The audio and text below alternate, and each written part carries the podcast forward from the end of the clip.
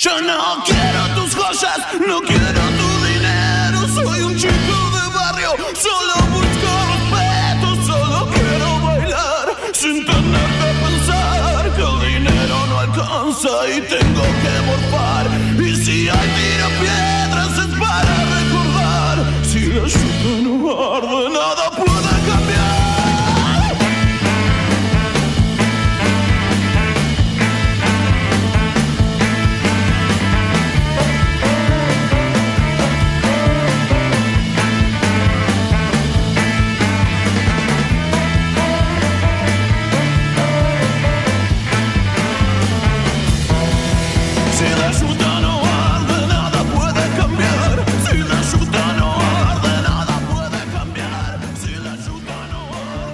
Bueno, a veces, a partir de las repeticiones de esta cortina como comienzo de quemar un patrullero, puede que el significado de estas palabras pierda peso específico, pero si la yuta no arde, nada puede cambiar. Creo que tiene mucho más de lo que a simple vista parece.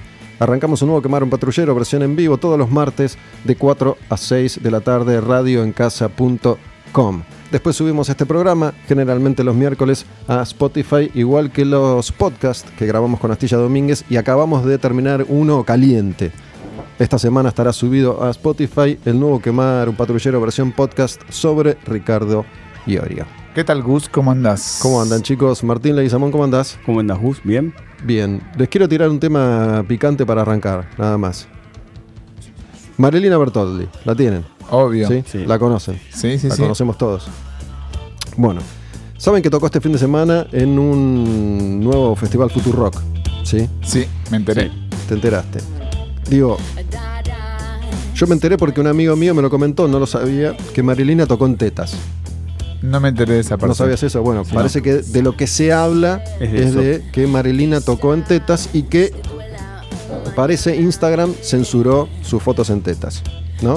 Es como Rage Against the Machine en no sé qué festival que tocaron en... No tocaron, mejor dicho, salieron, se pusieron en bolas durante 50 minutos y se bajaron del escenario. ¿En Woodstock fue? ¿Eso no? No, creo que Ahí fue tocaron. o Glastonbury del 93 o un festival emblemático.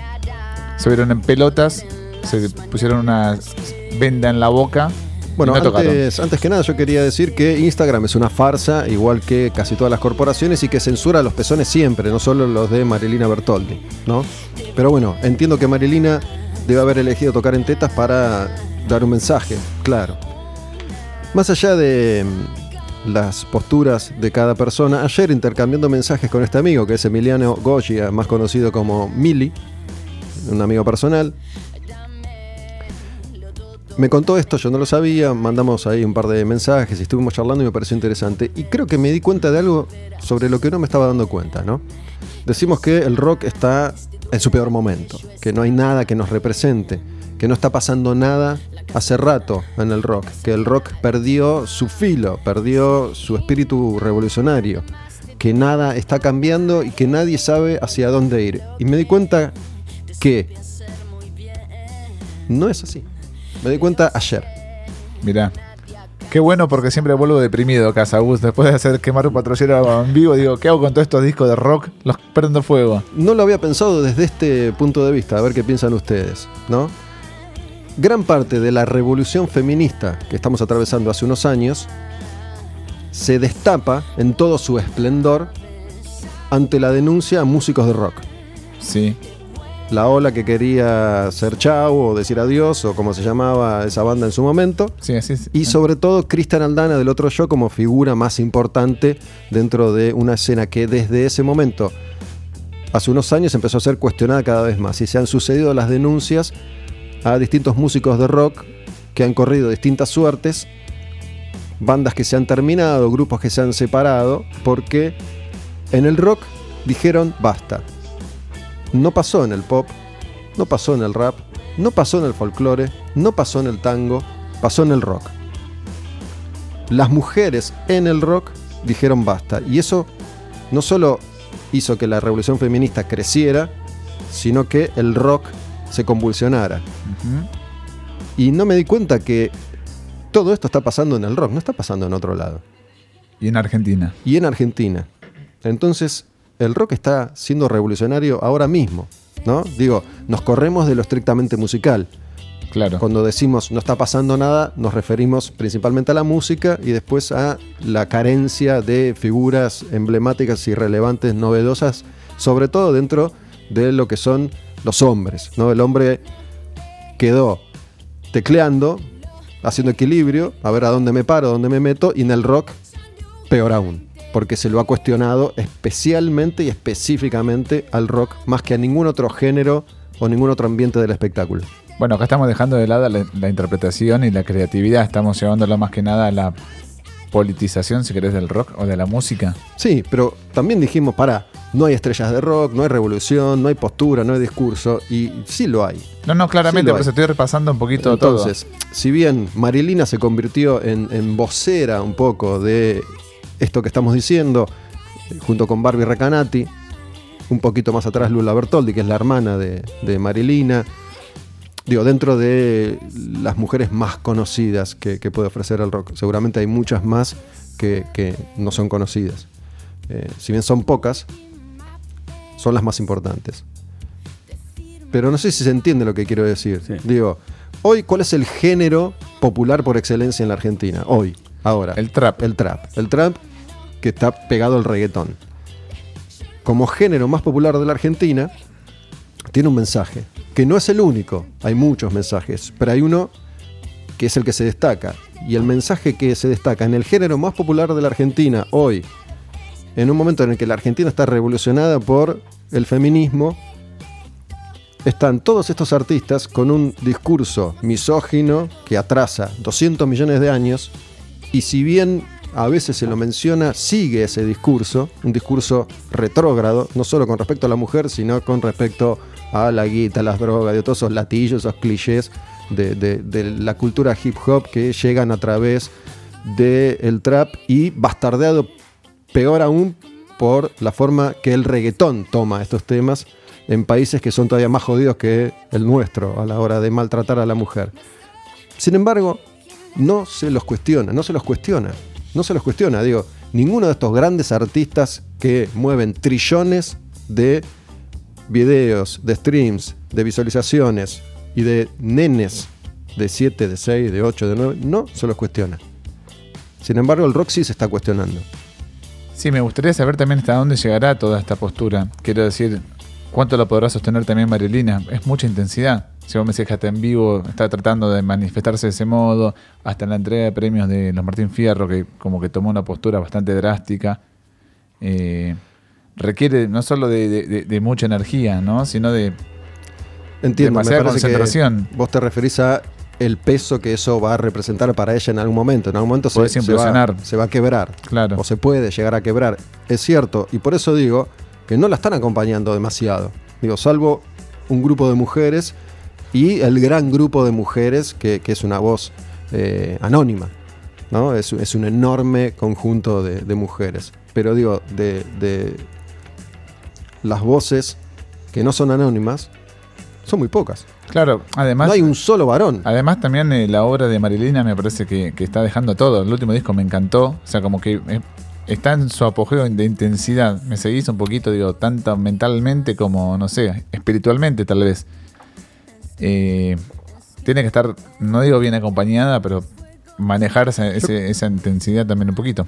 Creo que hay, hay dos lugares en los que uno se puede parar, ¿no? Digo, yo tengo 50 años y aunque me quiera hacer el vanguardista, hay un montón de cosas que, que arrastro porque soy de otra generación. Entonces, a mí me parece que lo revolucionario hoy en día es extra musical. Digo, donde la canción, lo hemos hablado varias veces, es casi lo menos importante. Digo, primero importa o el discurso, o la estética, o cómo actúas y te comportás y posteas en redes sociales. Digo, eso te da mucha más chapa y mucho más prestigio, mucho más dinero que la canción. Sí, Digo, la, la- canción hoy es secundario. Eso a mí no me gusta.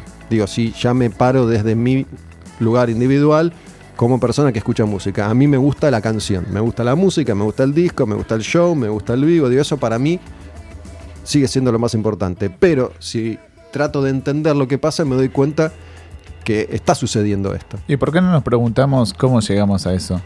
En la industria del cine no pasó. En la literatura no pasa tampoco. ¿Mm? Y a mí de me estar tan bastardeado un producto final, la canción en este caso. La película no está bastardeada, Ojo. el actor no está bastardeado. El- No sé si no está bastardeado, digo, no sé a qué te referís exactamente. Si hablas de una cuestión artística, digo, el cine me parece que deja mucho que desear hace, hace ya un tiempo considerable. Digo, las It películas. es la película más vista de terror de la historia de la humanidad. No, no, no quiere La decir que no haya público. Digo, Bueno. Avengers también, pero sí si son grandes visiones artísticas de tipos que están haciendo historia. No, es medio pochoclo todo. A ver, la calidad la juzgamos después. Si vos decís que la música y el tema está por detrás, No, bueno, no. por lo menos lleguemos al tema primero y después vemos Pero qué genera. no, no lo juzguemos después. Digo, si, si decimos que el trap es esto y lo juzgamos ahora, juzguemos al cine también ahora. Digo, eh, lo hablábamos también a propósito de la película de Tarantino, que es como el último gran héroe, el último de los moicanos, una especie de extinción, ¿no? esos directores, esa marca, ese nombre, ese prestigio, que su solo su sola mención sirve para llenar los cines. Digo, Sí. eso que antes por ahí eh, abundaba, hoy ya no. Digo, no sé si, si sabemos quién, salvo el fan, quién dirige la última de Spider-Man. Digo, Eso es cierto. y, y- y no sé si ese- esos No sé quién directores tienen como un, un sello, ¿no? Que estamos esperando su próxima película que no va a ser de Spider-Man. Eh, hablemos eh, desde, desde ese lugar también. Eh, ¿La entrevistaste alguna vez a Marilina? no, de hecho, no, casi, no la conozco. No la conozco. Yo compartí una cena. No la que la dejaron sola, pobre, y me habló conmigo toda la cena. Estuvimos como cinco horas hablando. ¿En qué, ¿En qué momento? Porque, digo, para, no me quiero olvidar. Fue invitada a este programa, no quiere venir. No es que no quiere venir a este programa. Yo la invité también a otro proyecto que estoy haciendo y también dijo que no. No sé por qué. Digo, como única respuesta obtuve no está dando notas. No sabía, ¿le invitaste para quemar a un patrullero Sí, en sí. vivo? Por ahora la respuesta es no. No, fue en un cumpleaños, en el año o sea, 2014, 2015. Ella todavía estaba recién abandonando o por ahí este, con orquesta. Fueron una parrilla, era, no sé, éramos como 100 personas. Yo no conocía a nadie y ella tampoco. Y estábamos los dos ahí, como hablando. Pero digo, ¿ustedes coinciden con, con esto que, que yo vi con, con otra claridad a partir de, de ayer y esta charla? Digo, que la revolución que le estamos pidiendo al rock está sucediendo y yo no me di cuenta. Sí, totalmente. Eh, veo, a partir del reportaje que le hicieron a Barbie, yo fue uno de los primeros días que vine. Nosotros acá Sí, pueden escuchar ese programa si quieren, el de Barbie Recanati en Spotify cuando se les dé la gana. fue el primer día que vine y me quedé escuchando bastante. Ella dijo algo, antes cuando había un recital o el post recital, si había una, una chica sola, no nos juntábamos. Ahora, después de un recital, decimos, vení, vení para acá, eh, juntémonos, seamos grupo. Y me parece que ese, ese juntémonos, seamos grupo, tengamos un, un discurso nuevo, es la parte que el rock en este momento está subiendo un escenario. Para mí todavía le falta cierta retórica, le falta cierta prosa. Hay muchas ganas de decir, pero todavía no encuentran el arte para decirlo. Es lo que, lo que me parece a mí. Pues estamos hablando de su puesta en escena, pero no de lo que dice, sí Bueno. de lo que significa. Me parece que es genial lo que, lo que dice Martín porque justamente es de lo que estamos hablando, ¿no? No hay un sustento artístico. Digo, a mí no me vuela la cabeza. Marilina, digo, no, no digo que no esté bien, pero no me llega. La verdad no me llega. Insisto, hace un rato hablábamos de, de Iorio, el podcast que grabamos, y yo dije, Hermética lo entendí varios años después de haberse separado. Digo, capaz que me estoy perdiendo de algo que en este momento no lo entiendo y no lo comprendo. No me llega a conmover ni a apasionar, y me parece que, de todas maneras, su música pasó a un quinto plano. Claro. Lo que importa es ella, el discurso, qué va a decir, cómo lo va a decir, y ahora si el próximo show va a tocar en culo o no. Bueno, acá Eh. que tenemos delante nuestro a un historiador como Martín, también me parece que cambiar un discurso y cambiar un relato e instalarlo en la sociedad lleva mucho tiempo y tal vez no lo percibas como te pasó a vos de percibir que estás delante de una revolución. No sé cuántas revoluciones eh, fueron tan este, simbólicas como para darse cuenta en el momento esto es una revolución, sino que tal vez con el paso del tiempo y e incluso acabada esa revolución, se dijo, ah, mira, atravesamos una revolución. Me parece que se tienen que dar distintos factores, no únicamente, en este caso como planteas vos, Gustavo, el, el ideológico, podríamos decirlo así directamente, porque este es un cam- cambio de paradigma. Sí, me parece Sí. que es una cuestión de época también, porque, mm, digo, eh, el, el arte o la canción perdieron peso específico en todos los aspectos, en todos los ámbitos. Digo, eh, lo, lo mencionamos, ya lo dijimos y lo repetimos. La sensación que yo tengo hoy es que es es mucho más importante si vos tenés la imagen adecuada, el discurso adecuado y la habilidad suficiente como para saber postear de la manera correcta, enseguida podés llegar a obtener y ver esos frutos sin tener con qué sustentarlo artísticamente. Sí. ¿no? Digo, es secundario, ¿no? Lo que hemos hablado acá de, de muchos artistas que se dan en muchos géneros y, y subgéneros que ya tienen ganada la batalla antes de salir a escena, porque lo que importa es su cara y el resto, no sé. Pero hay un dato que para mí no es menor, que este planteo que están haciendo las chicas como una generalidad incomoda a mucha gente. Sí. Claro que sí. ¿No te pasó estar Así en reuniones, empieza. hablar con gente que, que se incomoda con esto y responde cualquier barbaridad o intentan no escucharte o ni siquiera analizar? Incomoda. Sí, incomoda, incomoda y me parece que es lo que le estamos pidiendo a la música justamente desde, desde siempre, lo que nos ha llevado a acercarnos a este tipo de música y una vez más, repito, no me estaba dando cuenta que está pasando en el rock, no está pasando en otro lugar, está pasando en el rock. Digo, por ahí el rock no está ofreciendo todo lo que le estamos pidiendo a nivel artístico, pero está ofreciendo esto, que es notable. No es casualidad también que nosotros le preguntamos a nuestros invitados qué piensan del nombre del programa, Quemaron Patrullero, y tuvimos respuestas diversas y algunas bastante evasivas. Y fueron las chicas las que dijeron, me encanta el nombre, hay que quemar más patrulleros, pero como representación simbólica de lo que quiere decir quemar un patrullero, ¿no? Digo, ¿qué tan atoradas están de, de esa energía y de ese, de ese cambio de paradigma que están buscando y creo que están logrando? Sí, de eso no hay duda. De hecho, el cambio de paradigma está. Lo que a mí me falta, que una de las veces ustedes me lo preguntaron en uno de los primeros programas cuál era la banda en este momento podía llegar a escuchar. A mí me falta que, que las chicas tengan una banda que digan cosas. No que digan ellas en el escenario sin cantar o sin decir. Me falta la poesía. Me, gusta entender- me gustaría entender la letra y encontrar el siglo XXI con las letras de ellas. Unas Me- MC5 Claro, en me- versión Ojo, femenina. Que pueden estar. Pero me parece estar, que es la- No, no se nota no porque se no, nota. no importa la canción. Exacto. Entonces no trasciende. Yo estoy viendo acá ahora mismo. Digo, hemos mencionado acá. Si, si agarramos a, a los artistas más populares de, de Argentina hoy, mencionamos el caso extremo de Pablo Londra, que dice hola y ya tiene 7 mil millones de, de De streams, likes. Digo, sí. Maligna Bertoldi, con todo lo que está ganando en los últimos meses, par de años, tiene un millón, un millón y pico de reproducciones de, unas cuantas de, sus canciones, que es un montón o no es nada, depende como quieras mirarlo. Digo, para un artista de rock y para un artista mujer y para un artista independiente, etcétera, etcétera, es un montón. Pero si lo comparás con lo que es popular, es nada. A mí me pasó, hoy un montón de alumnos míos y alumnas postearon la imagen de ella en escena, pero ninguna frase.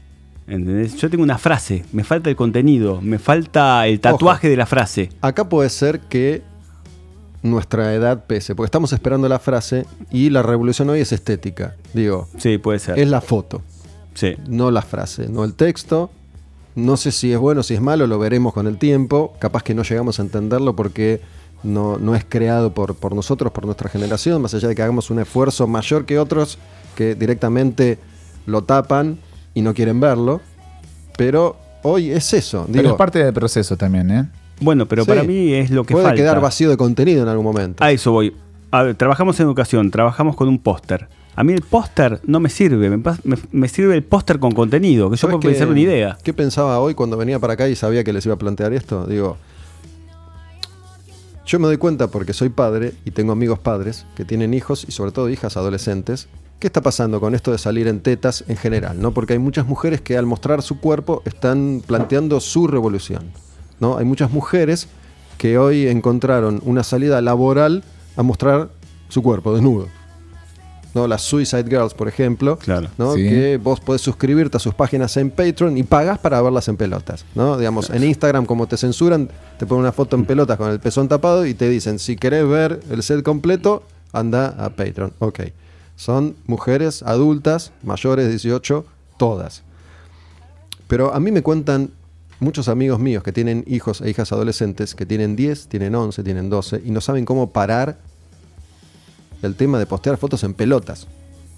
De nenes y nenas. Fotos en pija, Sí. ¿sí? Y grupos de WhatsApp en, las que, en los que comparten fotos en bolas, en pija, porque digo, hay, hay como un manifiesto de una revolución, una este, revelación en ese sentido, pero no sé si estamos cuidando de qué manera llega a los más chicos. Digo, todos esos, yo lo dije acá, fui a un acto deportivo del colegio de mis hijas, mi hija tiene 6, mi hija tiene 8, y escuchás reggaetón. Y esas letras no son para que la escuchen esos chicos, digo, porque es como que subliminalmente te va metiendo en la cabeza. Mis hijas están cantando esas canciones todo el tiempo, ¿entendés? Se saben las letras de memoria, digo, no están preparadas para eso, no están preparadas para dentro de dos años empezar a sacarse fotos en pelotas. Coincido con vos. Mi hija tiene 10 años y pasa exactamente lo mismo.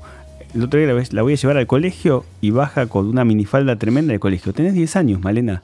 O sea, está bien, tenemos 50 años, pero no sé si están preparadas para ya salir vestidas de 18 años. Claro, por ahí Marilina, 10. que viene de otra generación y tiene otra formación, otra construcción, está preparada para a los 20 y pico, 30, no sé qué edad tiene exactamente, salir en tetas.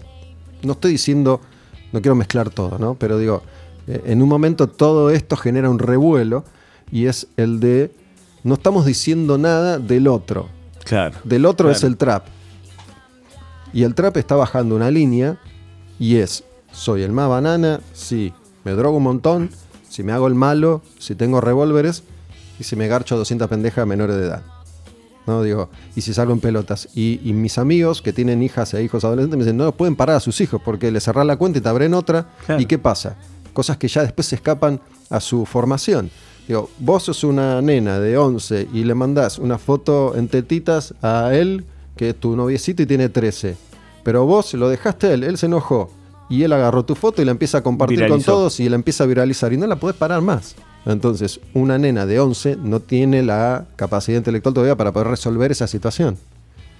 Y de eso no se está hablando nada, me parece. Muy poco. Y dentro del feminismo se habla muy poco. Digo, bueno, ¿qué pasa con todas estas nenas? ¿Cómo las preparamos para esta revolución que está sucediendo y que se viene? Esto de la liberación y nuestros cuerpos eh, en, en esos términos. Digo, para que no quede como eh, una foto en tetas y nada más. Claro, claro, a eso va. O un concierto en tetas, qué sé yo. Claro, busco el contenido. A mí me, me falta el contenido. Me parece buenísimo la escena, el provocar. De hecho, Malcolm X decía: si querés hacer ruido, provocá y manifestalo. Pero dame un contenido, dame un axioma, dame una teoría para poder sostener lo que estoy diciendo. Si es una mina en teta, si no me sirve. Los escucho y más reflexiono acerca de las redes sociales y estar permanentemente comunicados. Digo, se sabía que era una bomba de tiempo, ahora vos, vos contás cosas que yo realmente no sabía. Y tal vez lo que decís vos, Martín, acerca de que me falta la frase o me falta ese eslogan, hasta si querés entre comillas eslogan. El contenido. Bueno, el contenido responde a la inmediatez. Es decir, si Marilina hace esto el sábado y el domingo otra chica hacía otra cosa, era una anécdota nada más, Mar- Marilina. Digo, es la inmediatez te genera eso, ¿no? Estar en cambio constante y no parar la pelota para reflexionar qué dijimos- está pasando. No dijimos cuál parece haber sido el, el- el manifiesto ahí. Y es, para, porque el hombre puede salir a tocar en cuero y yo no? Porque tetillas sí y tetas no? Claro. Aparentemente es uno de los ejes de la cuestión. ¿no? Instagram me censura, pero no de, censura, hom- de mujer eh, y no no, censura de al hombre. en, en cuero. ¿no? Em, el hombre no puede salir en pija en Instagram. No. Digo, Me te, la van- imagino. te lo van a censurar. me imagino. Te lo van a censurar. Eh, no sé si no es lo mismo, en definitiva, qué sé yo. Es una cuestión cultural también. ¿sí? Me, me dijeron eso, Marilena se vistió igual que Iggy Pop. ¿no? Iggy Pop toca en cuero desde, que nace- desde siempre, del día cero. siempre. ¿no? Sí. Este, A veces con un saco. Usó el mismo saco, la misma ropa que, que Iggy Pop, ¿no? Entonces, bueno, eh, lo entiendo, digo, cuál es el planteo, eh, qué sé yo. Pero si, si tratamos de ir un poco más allá, nos metemos en todos estos temas que, una vez más, somos tres hombres con tres micrófonos en un programa de radio. Digo, no Falta un somos, psicólogo, no entonces, somos en los grandes, los grandes pensadores de, No, la, de la totalmente, humanidad. No estamos totalmente. tratando de conversar y reflexionar un poco. Em, pero lo que sí quería destacar es que no me, no me di cuenta que la revolución estaba pasando dentro del rock. Digo, no son las chicas del pop, ni las chicas del folclore, ni las chicas del tango, ni las chicas del rap o el trap las que empezaron esto. Digo, esto empezó en el rock. Y me parece que es la última gran revolución del rock. Y no es casual. Y no es casual. Obvio, no es casual para nada. No es casual y no me estaba percatando de eso, no sé ustedes. No, pero a medida que va pasando el tiempo me di cuenta de lo machista que suele ser el rock. Incluso yo habiendo escuchado canciones sumamente machistas, eh, gente como Motley Crue, qué sé yo, Sí. Skid Row, que son cosas así, que, que Que sigue siendo así, porque bueno, también es una postal de época y es una postal de época, pero los tipos tenían 55 años y siguen tocando las canciones. Tranquilamente puedo decir, esas son posturas, ¿no? Digo, Bueno, yo, es difícil. Mi, mi postura es, si grabaste una canción hace 40 años, tocala. Y querés tocarla, tocala. Digo, sino que, digamos, Nicky Six, ¿qué hace? Se pega un tiro, no puede hacer más nada. No puede, digamos, tiene que empezar de cero. Ahora, y desconocer todo su pasado. Claramente Son- no podría haber nacido en esta época. Son momentos eh, postales de una época, de, una, de unas cuantas generaciones que, que, em, se empieza a cambiar a partir de, de hace muy, muy poco tiempo. Totalmente, con la literatura pasa lo mismo. Eh, hay autores que nunca pudiesen haber escrito hoy algo que escribieron. Totalmente. Lolita, por ejemplo, o Historia Universal de la Infamia de Borges. No sé si hoy la podrían escribir. Bueno, Lol- Lolita hoy no se puede publicar. claro. No. No sé si está bien que no se pueda publicar. Lolita, digo, los límites en el arte son, son difusos y depende ya de, de la construcción de, de cada persona. Claro. Pero me parece a mí que hoy le caes a una editorial con Lolita y por más obra de arte que sea, Y no podés. salga de acá, señor o señora. O sea, yo me quedo con lo que dice Gustavo, son postales de un momento, pero los puedes seguir leyendo, los puedes seguir escuchando, porque los escribiste. Me gusta ese tajo de Spinetta, por ejemplo. Hoy no lo pasarían, No. por ejemplo. Sí, son decisiones personales. Yo ahí no me atrevo a decirle al otro lo que tiene que hacer. Si vos considerás que no tenés que escuchar nunca más a Michael Jackson, está Claro. bien. Yo tomo mi, mi propia decisión en, en ese caso. Ahí me parece que los, los límites son más difíciles de, de trazar. ¿no? Digo, hay cierta- ciertas cuestiones que no se discuten. Digo, hoy nadie se atreve a discutir. No, pero sí no está tan mal coger con una menor. ¿no? Digo, eso me parece que hoy es indiscutible. Este, más allá Espero que lo sea. Digo, puede haber personas que consideren que esto no es así, pero difícilmente se atrevan a hacerlo públicamente frente a otros que no estén de acuerdo. Por ahí lo hacen en su, en su grupo de pertenencia. Digo, no es que no va, no va a seguir sucediendo. Pero bueno, me pareció como una revelación. Sí, ayer totalmente. Esto. ¿no? Hiper picante. Eh, Y como te digo, a mí lo que más me sorprendió que alumnos míos publicaban la foto, pero me faltó el contenido, es el póster siempre. Es el póster. A mí me falta un póster contenido. Tal vez cuando yo posteo me gusta tener la frase, me gusta tener alguien que lea y que, lea fun- que le fundamente mi imagen. Acá me faltó el fundamento. Está buenísimo que el rock se esté animando a esto, pero me parece que falta un fundamento. Bueno, por ahí vos hablabas de un tatuaje, ¿no? ¿Qué frase me voy a tatuar? Digo, en todo caso hay que tatuarse a Marilyn en tetas. Tal Por vez. ejemplo, tal vez. Tal Capaz vez. que, Tal vez, por ahí. tal vez llegue. Pensé que ibas a hablar de esto, Gus, para arrancar eh, el programa de hoy. Para tener otro. Hablemos de eso, pero pongamos una canción para, para separar. Vamos a hablar de, de James Hetfield y, y la nueva cancelación, que sabemos que Metallica no va a venir. No va a venir Metallica. No va a venir Metallica, se los quiero decir. No, No, sé si no se anunció todavía, No se anunció todavía. pero yo creo que no va a venir Metallica. Para, vamos a escuchar, escuchemos a, estuvimos escuchando a Marilina todo este tiempo. Hay una canción nueva, no tan nueva, de Barbie, que está buena. Y podemos escucharla a ella, a Barbie Recanati. La Dale. canción se llama En la frente, así que vamos con esa. ¿sí? Tranquilamente, Y obvio. volvemos y hablamos de, de Metallica. Ahí va, Barbie, Recanati. En la frente.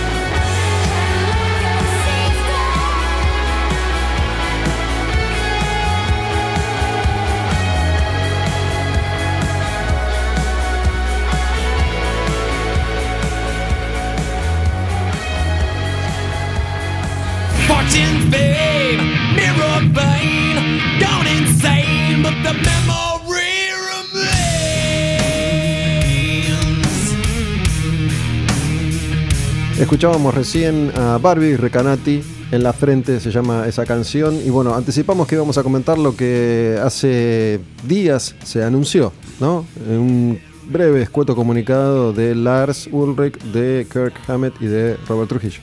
Sí, el viernes pasado parecía un chiste, me lo habían enviado por WhatsApp, una nueva cancelación de Metallica y una nueva rehabilitación de parte de James Hetfield, el cantante que ya había sufrido, calculo yo que los mismos síntomas allá por el año 2002, 2003, previo a grabar Some Kind of Monster, que están bien reflejados justamente... Perdón, el disco se llama Saint Anger y la película se llama Some Kind of Monster. Bueno, esa película documenta ese momento Un periplo de año, año y medio donde James Hetfield se rehabilita de su adicción al alcohol y otras sustancias, tal cual como se dice ahí. Sí, el, momento más álgido en la carrera de Metallica a nivel personal, no se va Jason Newsted, entra Robert Trujillo, hacen un disco que es eh, tal vez el más cuestionado de todos los discos de Metallica, que es Enger, bueno, y James vuelve, aparentemente vuelve hecho una seda, y hasta, hasta ayer creíamos que era así, digo, creíamos que el pibe estaba perfectamente bien, se lo veía de otra manera, se lo veía siempre entero, siempre con el discurso correcto, con la palabra indicada, con la actitud, con el disfrute, la felicidad. Cada noticia que llegaba de Metallica es, no podemos creer lo felices que somos ahora. Sí, pero físicamente lo veía muy cambiado yo a James, lo veía como bastante más inflado, calculo que a raíz de- del alcohol. Eh, su tipo grandote, de medir unos 90 más o menos, me, Bueno. me da esa sens- sensación. Y además, Gus, leí yo muchas de sus entrevistas y hace poco dio un reportaje específicamente hablando de su recuperación de, de ¿Qué las dijo? ¿Qué adicciones. decía? No, cosas muy duras. A mí me conmovía. O sea, me puso muy triste lo de esta recaída del viernes porque contó todo. Lo que básicamente dice eh, James es que salió de, de- de la niñez, adolescencia, siendo James Hetfield de Metallica. Nunca tuvo un no en su vida. Eh, siempre cinco estrellas, el vino que él quiere, las condiciones que él quiere, el estudio de grabaciones, todo como él quiere, salvo cuando llega a su casa y la valija de la mujer lo está esperando en la puerta diciéndole, vos en este estado no entras en casa y no vas a ver a tus hijas, te me vas de acá. Esto pasa, pasó, pasaba, No, no, él, él contaba en ese momento, por lo menos del año 2000, 2001, cuando tuvo esa recaída o esa, este, ese ingreso de rehabilitación. Nada, que él lo vivía como algo muy, este, muy sufrido porque, primero porque nadie nunca le había dicho que no. ¿Sí? Él está acostumbrado a que le digan que sí absolutamente a todo. Segundo, porque tenía que dejar de lado su personaje. Y tercero, porque estaba construyendo una familia se le estaba este, mm, cayendo delante, de- de- delante suyo. Esto de siempre le dijeron que sí. Hay que tener en cuenta una cosa. Metallica, desde, aparentemente desde el primer momento, impusieron sus condiciones. Cuando no eran nadie, cuando no vendían nada, cuando no llevaban a nadie, dijeron, las cosas las vamos a hacer como queremos nosotros. Y eso se prolongó en el tiempo y una vez que tuvieron poder suficiente como para disponer, obviamente ahí sí, el vino más caro, cinco estrellas, pero esos cinco o seis años de los comienzos de Metallica también fueron así. No, no. Nosotros vamos a tocar lo que queremos, a grabar como queremos, donde queremos, con quien queremos, Mustaine, tomátela, etcétera, etcétera. Entonces, es cierto lo que decís, sí, muchos músicos han comentado eso. Digo, el momento en el que terminó la gira, volvés a tu casa y no sabes qué hacer. No sabes dónde estás, además. Eh, y nada, si vos decís, si un tipo que está en Metallica no, no disfruta de la vida, no sabe cómo reacomodar su vida, ¿qué le queda al resto, no? Un tipo que impone las condiciones y se las aceptan. Imagínate el resto que no se las aceptan y ya no es parte del negocio.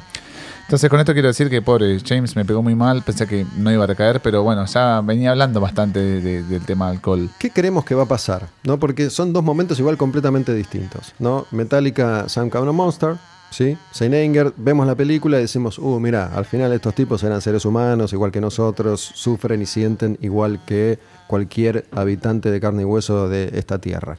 Después tuvimos aquella cancelación, ¿no? En River, En la River, misma gira de... Claro. Que era, que era esa gira y. Agotamiento montón- físico y mental. Claro, un montón, millones de personas, millones, va, miles de personas se sintieron defraudadas y aparentemente le hicieron la cruz a la banda para siempre. No sé cuántos de esos sobrevivieron. Quema masiva de discos. A las sucesivas visitas de Metallica, pero bueno, ahora esto llega con otro Metallica, ¿no? Y la reacción hasta ahora fue más de, uh, pobre James, che, bueno, la mejor. El otro día nos contaron una infidencia, Astilla, fuimos a ver a Slayer con Astilla al Luna Park y una persona vinculada al negocio de la música nos comentó como una noticia que había trascendido que Metallica canceló las reservas de hotel en Uruguay para el año que viene. Entonces, inmediatamente supusimos que si canceló las de Uruguay, está a un paso de cancelar las, las de Argentina y si cancelan las reservas de hoteles porque no van a venir. Bueno, lo que se sabe hasta ahora es que se suspendieron un puñado de fechas, El no tour se supo eh, nada más. neozelandés y Sí. australiano. No se supo nada más. No. Pero bueno, es probable que se termine cayendo. Es una especulación por el momento, Sí, pero la fecha argentina que está agotada, aparte. Sí, pero qué jodido también, ¿no? Porque James, ¿cuántos años tiene? 56, 57. Ya está grande. Antes tenía, no sé, 42 cuando le habrá pasado su episodio anterior. ¿Qué? Y digo, no sé, son heridas que no cicatrizan y te persiguen toda la vida. Es, es muy triste.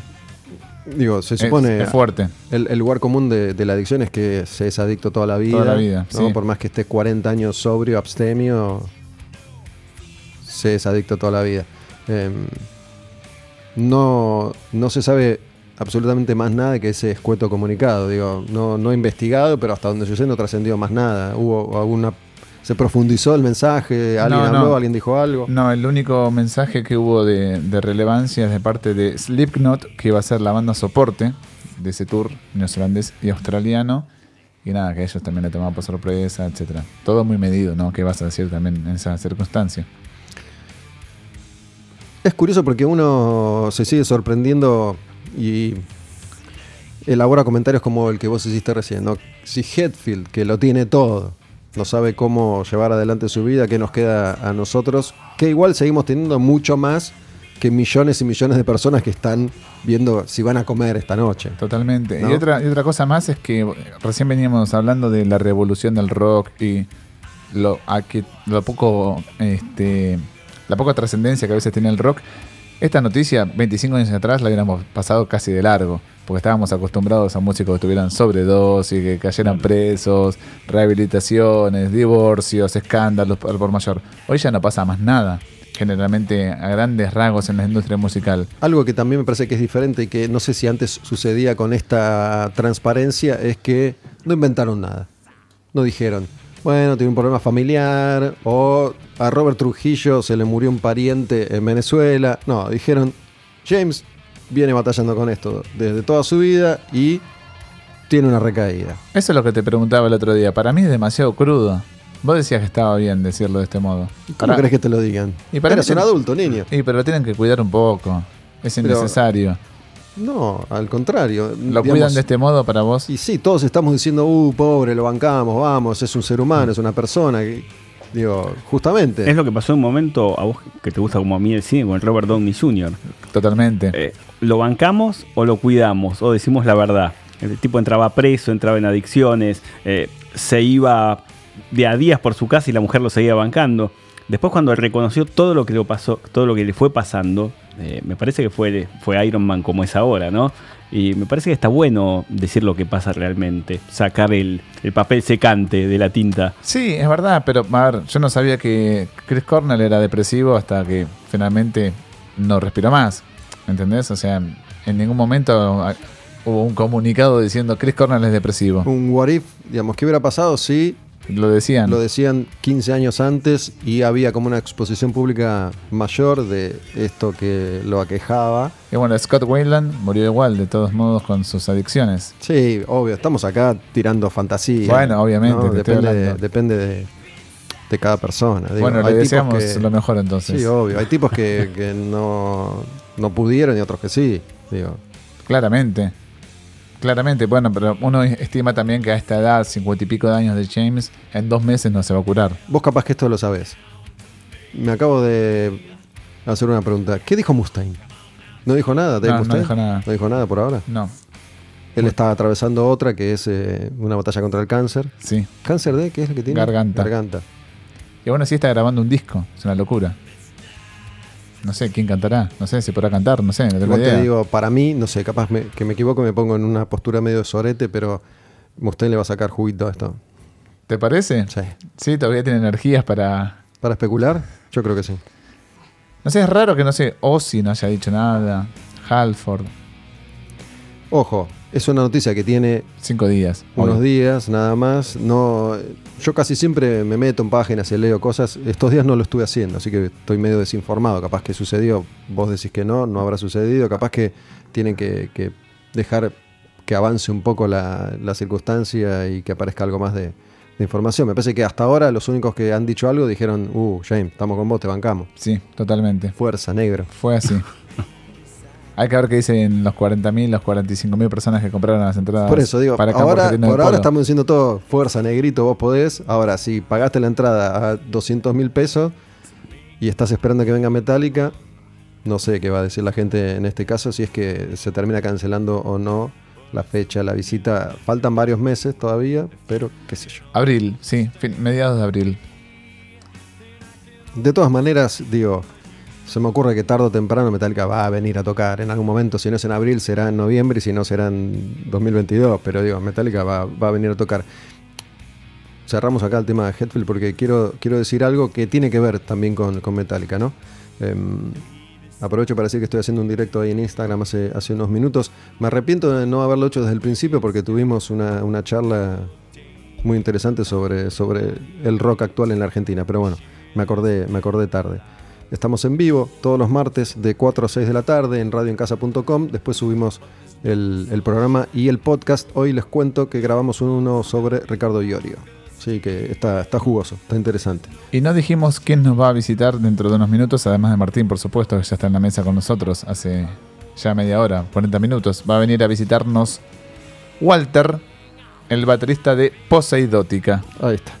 ¿Sí? Ahí está, en un ratito estamos hablando con Walter de Poseidótica, una de esas bandas que se han hecho de un lugar muy importante en el under cuando era, era difícil de imaginar una banda instrumental llegando tan lejos. Digo tan lejos para una banda de esas características, ¿no? Tampoco es que eh, tienen 7 mil millones de views en, en YouTube. No, pero, se pueden dar una vuelta de tuerca. quiero, quiero que escuchemos esto A ver. porque quiero, quiero exagerar, quiero, quiero decir cosas grandilocuentes, quiero decir que fuimos con Astilla este domingo a ver a la mejor banda de heavy metal de todos los tiempos. ¿Tanto? Tan- ¿Para tanto?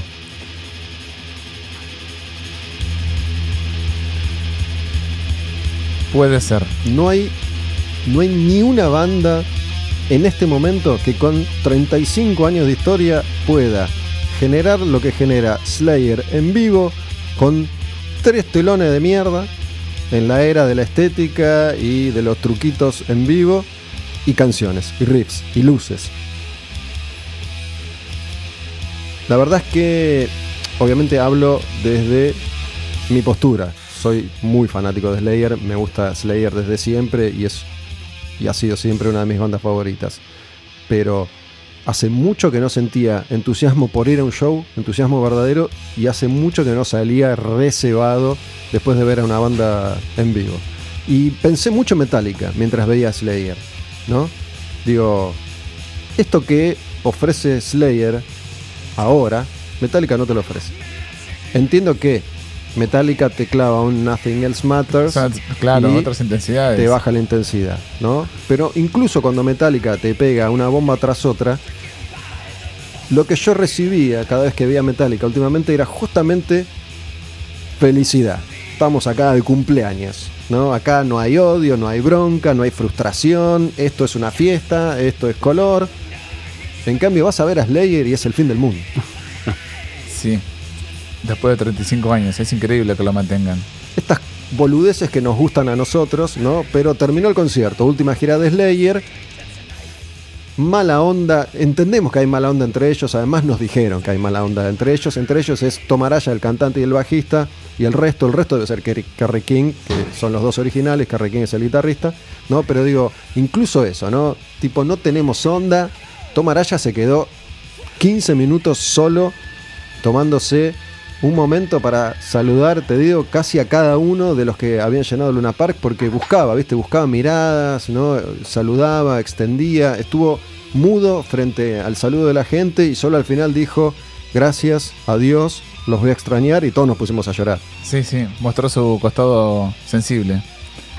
Me parece que esa faceta de mala onda se genera a través de Kerry King, claramente. Si no estuviera Kerry King en la banda, no sé si tendríamos esa maldad todavía en la banda. ¿Por qué? Porque está por un lado Gary Holt, que es un guitarrista de reemplazo, Paul Bostaff, que también es un baterista de reemplazo, y está Tom Araya, que es bastante humano y sensible, y además es cristiano, porque ese es un cristiano confeso y él cantaba sobre el diablo, nada más teatricalmente. Para mí es todo Kerry King. Si no estuviera él en, en el Ah, bueno, escenario. por suerte está. Por suerte está. Por Ahí llegó, llegó Walter de Poseidótica. En un ratito le damos la bienvenida. Empezamos a charlar con él y a escuchar un poco de, de su música. Ahora, qué fuerte que sonó. Sonó fuerte. Muy ¿no? intenso. Vos te llevaste tus tapones profesionales y Por yo suerte. sufrí. Sufrí un poco Por suerte. la intensidad del volumen de Slayer. Tengo que decir que mm, la primera hora me gustó, pero no, no me llenó tanto porque hicieron muchas canciones, como que tocaron algo de cada disco casi. Y, mm, y la primera hora fue con poco clásico, ¿no?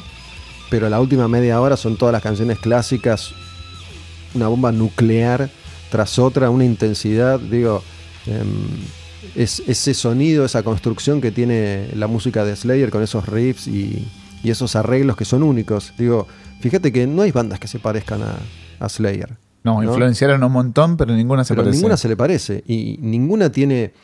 Hello Waits, ¿no? Alguien me comentaba a raíz de un par de posteos y de historias que subí ahí a, a Instagram, que, que es Olmedo Gus, mi Instagram, Astilla Domínguez, L. Martín Leguizamón, Radio en Casa, Quemaron Patrullero, que durante la intro de Hello Waits, que yo te dije a vos ahí, es la mejor intro de la historia del metal, ¿no? Hello Waits es el segundo disco de Slayer y empieza con Hello Waits y dura dos minutos y medio la intro hasta que empieza a cantar Tomaraya. No la hicieron entera. No. ¿no? Pero alguien puso, me acuerdo en el 94 cuando arrancaron con esa canción y tuve miedo. ¿No? Sí. Todavía te genera como un poquito de, de esa sensación de, de- de película de terror, Slayer, ¿no? Y no es poco para una banda de tipo de 55, 60 años casi, que hace tanto tiempo que, que están tocando en vivo. Siempre prefiero que una banda se retire en este nivel y no que esté dando pena, lástima que no sepa ejecutar sus propias canciones. En definitiva, quedó probado que los tipos, las canciones al día de hoy, las pueden tocar a la perfección. Me dolían los brazos de verlo, No, más, terrible. ¿no? No Estar puedo una hora y media tocando a esa velocidad me agarra artritis al instante. Aparte, cuántas veces por semana viajando por todas partes del mundo, no sabiendo ni dónde estás. Bueno, esta canción que es eh, World Painted Blood la tocaron, por ejemplo, pero a mí me entusiasma más cuando Slayer toca estas, estas canciones, ¿no? Dead Skin Mask, por ejemplo, que, que tiene esos medios tiempos y estas intros medio terroríficas. Y me, me gustaron mucho las luces, digo, que eran mucho rojo, no rojo sangre, como siempre, Sí. pero había por momentos como un violeta ahí, un- unas luces muy, muy interesantes para, para un la azul bastante copado. Y fue en Hello Waits que cayó el telón, ¿no? Sí, Por Dios sí, sí. ese sí. momento, yo, yo lo posteé en una historia que ya debe estar por terminar, digo, si, si alguno no lo vio. Hello Waits tiene esta intro larga, intensa, y usó tres telones, Slayer, tres telones enormes, pero telones, nada de pantalla LED, telón. Y están tocando Hello Waits y en un momento cae el telón que estaba y quedan los cuatro logos con las águilas de Slayer, que hay que decir que parecían cuatro esvásticas, ¿no? Y algo tiene. chorreando, chorreando sangre, no tiene ese peso, esa simbología. Pero me pareció un momento para decir, wow, no me quiero olvidar más de eso. Lo que pasa que también es un poco un viaje a una adolescencia o, niñe- o niñez o lo que quieras, pero es, es un viaje infalible. Sí, Porque en ningún momento decís están dando pena o en el 94 no me gustó o me acuerdo ese disco que fue flojo. No. Te retrotraes a 30 años atrás y decís, qué buena vida que tuve. Me dio, me dio mucha nostalgia y terminé bueno. pensando eso porque digo, pensar que yo escuchaba esto, ¿Viste? Lo escuché yo, Show No Mercy, cuando salió en el 83. Y pensar que escuchaba esto, y me acuerdo cuando escuché Hello Waits y, y esa intro, y, y la, la primera vez que escuché Raining Blood y esos 30 minutos asesinos. Y después dije, bueno, pará, me acuerdo la primera vez que vinieron acá y que me saqué la foto con Kerry King y todas las veces que los vi en vivo acá y afuera y todas las veces que entrevisté a este, a este, a aquel y a aquel y a aquel y a aquel y dije, sí, la verdad que no me puedo quejar tanto. No, qué buena vida. No puedo, no puedo quejarme tanto, pero sí, me trajo mucha, mucha nostalgia y mucho, mucho recuerdo. Bueno, pinchate un temita. Entonces, ¿Qué, ponemos? A ver, Scissors in the Abyss, ¿te va? Por ejemplo. Obvio. ¿Vamos con esa? Dale. Sí, para ser obvios, pero no tanto. Escuchamos un Slayer y ya nos sentamos a charlar y a conversar con Walter de Poseidótica. ¿sí? Y bueno, hemos vivido muchos de estos momentos con Walter cuando era de Natas. y no era de Poseidótica todavía. ¿sí? Estos momentos que, que nos retrotraen a las aventuras vividas en el loco universo del rock. Vamos con un Slayer.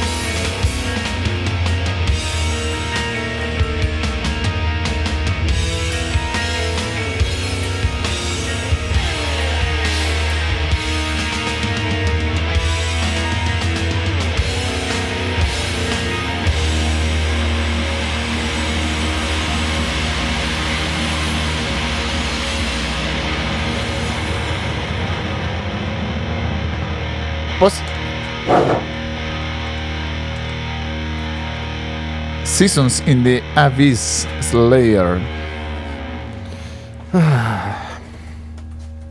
Tenemos que teclear por seguidótica, a ver quién lo hace más rápido. Ya lo tengo. ¿Llegaste? Me ganaste. Lo paraste. Perdiste.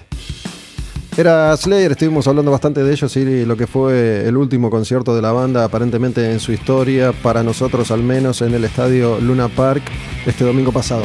No le queda mucho igual tiempo para tomarse a Slayer si decide seguir tocando, porque digo, dentro de 10 años va a tener 70, ya fue, no van a poder tocar a ese nivel. Yo sinceramente pienso que no van a tocar más.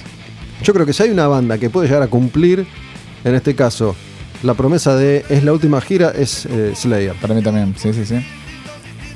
Promesa difícil de cumplir, ¿no? Porque no todos, nadie, nadie lo cumple. Nadie lo ha cumplido No. nunca, pero bueno, creo que Slayer puede ser la excepción a, a esa regla. El que habla es Walter, Walter de Poseidótica, una banda instrumental que tiene este experimento con Carca que hicieron en vivo, lo hemos escuchado, lo hemos hablado con Carca cuando estuvo Carca acá hace unas cuantas semanas atrás. Pueden escuchar ese programa que fue muy festejado en Spotify cuando quieran. Se llama El Príncipe Oscuro, como título, lo encuentran así, quemaron patrullero en Spotify. ¿Cómo andas, Walter? Muy bien, la verdad contento, gustoso de estar acá, gustoso de verte, hace unos cuantos años que no nos veíamos. ¿Cu- ¿Cuánto hace? Sí, bueno, obviamente no nos vamos a acordar exactamente cuánto hace que no nos vemos. Y pero un 4, 4, 5. Pero yo estoy seguro que existía Natas todavía la última vez que nos vimos. Mm, y Natas terminó el 2010, con lo cual si es así, hace 9 que no nos vemos. Yo creo que. Me parece que hablamos por teléfono. Sí, puede ser, hicimos alguna entrevista o algo, algo así, quizás nos cruzamos en algún espectáculo, un toque. Pero aquí estamos de nuevo, con los Acá micrófonos de por medio. Sobreviviendo. tienen, tienen festival. Festival, linda fecha. ¿Cuándo es, Walter? Contá todo. 5 de octubre Este en sábado. el Centro Cultural Conex a partir de las 3 de la tarde, nueve bandas, dos escenarios, una apuesta humana, musical, eh, interesante. Es la cuarta edición del festival. Venimos empujando con un modelo de hacer las cosas, con una visión algo distinta, si se quiere, de cuáles son las cosas importantes que representan el festival y a los hacedores y la manera de compartirlo con los músicos y con la gente, con el público. Así que muy contentos, muy motivados, surfeando esta realidad compleja para todos, pero que venía hablando acá en off. Por otro lado, hay muchas cosas, muchos símbolos muy positivos que están sucediendo, distinta manera de pensar, el público una apertura distinta. Es un festival donde se juntan muchas propuestas distintas, pero que tiene un hilo conductor que, que se deja ver en cuanto a la actitud de las bandas, cómo trabajan, cómo representan lo que hacen. Así que estamos muy, muy emocionados de que llegue este sábado para romper Para, todo. para que te haga unas cuantas preguntas. Primero, ¿esto lo organizan ustedes, Poseidótica? Sí, señor. Sí, Festival señor. Viaje de Agua surge de. En realidad, bueno, nosotros somos un grupo creativo, ¿no? En Poseidiótica bastante intenso. Veníamos de producir unos espectáculos temáticos que habíamos hecho. Primero hicimos las Pascuas Profanas, donde apelamos a, hacer una contrapascua, donde nos disfrazamos con Jesús vivo, un Jesús muerto. Yo salí crucificado desde el público, me dio un gusto. Hicimos una puesta en escena muy, muy importante, maquillaje y demás. Y nos marcó una pauta, hicimos tres shows temáticos. El último de ellos que hicimos, que, se- eh, que hicimos juntamente con Carca, que se llamó Rebelión Zombie, y después hicimos un número llamaba Tenebre y los Apocalípticos, que hicimos un humilde homenaje al rock argentino cuando cumplía los 50, los 50 años. Hicimos varios temas juntos y bueno, previamente habíamos tenido la chance de cruzarnos con él en escena y hacer ese hermoso tema con el que abrimos la nota de Carca, un temón. ¿Quiénes tocan? Poseidótica, Masacre, ¿quién más está el Eh, sábado? Toca Lucy Patané, toca Los Tábanos Experience, una banda que hace Impro With desde Chile, una cosa... ¿Qué es muy- Impro With? Básicamente se fuman 19 años y salen a escena y te dan lo mejor que tienen. Y es interesante porque va a la pesca del día. No, no, no, lo mejor que tienen, porque ya es lo mejor que tienen. ¿Pero tocan Eh, instrumentos o...? Sí, sí, sí, claro que ¿Sí? sí, claro que sí. No, el batero trataba de tocar algunos porros, pero como que no sonaba bien, entonces prefirieron pasar a las baquetas. Y, Es una excusa para fumar un montón. es una excusa para fumar un montón, pero la verdad que son unos personajes. Recién hicimos una gira con ellos en Chile, la pasamos muy, muy bien. Eh, tocan Los Llanos, toca eh, AIH, una banda de Córdoba muy, muy Muy interesante. buena banda, me la, me la Sí, señor. recomendaron hace, hace poco, yo la, la pasé por acá, te la recomendé. Muy Perdón, buena banda. Y Los Llanos también me gusta bastante. Los Llanos también, ahí me faltaba completar Los Llanos. La verdad que, que es interesante lo que se va a armar y aparte son bandas que están en muy- un buen momento. ¿Cuál es el...? Vos dijiste que hay un hilo en común. ¿Podrías precisarlo? ¿Cuál es? Eh, la coherencia para la cual se encara la historia en general. Digamos, a nosotros nos cuesta separar lo que es el tema de la banda y el tema del ser humano y la vida misma. Es como que es un todo y entonces necesitamos relacionarnos y necesitamos proyectar con gente y propuestas que estén en esa línea. Más allá del gusto musical, bandas nos gustan cualquier cantidad. Entonces tratamos de ir, de ir eligiendo una propuesta que sea atractiva, pero que a la vez represente los valores de lo que para nosotros nos parece muy importante, que a veces no solo es musical, sino que es extra musical y que es lo que hace a una persona, a una banda o a una propuesta. Para ahora- nosotros es clave. Te voy a preguntar ahora cuáles serían algunos de esos valores. Eh, respeto, igualdad, eh, realidad, compartir algo constructivo. ¿Son, son valores nuevos, digo, relativamente nuevos para no, ustedes? No, no nuevos, pero es como que, bueno, quizás antes es como que uno, o, o quizás las propuestas iban por un lado más comercial, o por un lado más de, de tiracohetes, o algo más eh, llamativo, vistoso por algún lado. Para nosotros nos pareció, además de la propuesta musical y todo, tratar de de achicar esa diferencia entre los artistas y el público y tratar de achicar las diferencias entre los propios artistas. Entonces decimos, el Festival Viaje de Agua es un festival que hacemos nosotros con mucho amor y lo curamos y todo, pero es de todos. Porque, mira, te escucho decir esto y hace un rato hablábamos sobre la, la revolución feminista dentro del rock, ¿no? Y- Martín, que, que es él, que nos estaba acompañando hasta hace un ratito nada más acá al aire, dijo algo que comentó Barbie Recanati, acá. ¿no? Sobre lo que ella entendía que pasaba con las mujeres hoy en día en un contexto como el de un concierto. Y es, antes había una competencia ya de movida, donde aparentemente una mujer era la enemiga a vencer de la otra, y ahora había una cosa de unión, de comunión, que en lugar de enfrentarte era vengan. Me parece que hay algo de eso, digo, porque entre, entre hombres, digo, más allá de la cuestión machista, digo, muchas veces había maltrato entre bandas, entre artistas, una competencia Exacto. entre comillas desleal, si querés, digo, es, es opuesto a lo que vos estás planteando. Exactamente, eso es, es completamente lo contrario. O sea, el- nuestro deseo es el que nos vaya bien y que le vaya bien a todos, porque no hace falta que a vos te vaya mal para que a mí me vaya bien. Es algo básico, eh, se puede compartir en cualquier aspecto de la vida. Pero en realidad, más allá de acompañar este movimiento y todo esto que se está gestando con las chicas y sus propuestas, realmente vas a ver hoy a Lucy Patané o vas a ver a Marina Fajes y te la, te la fajan.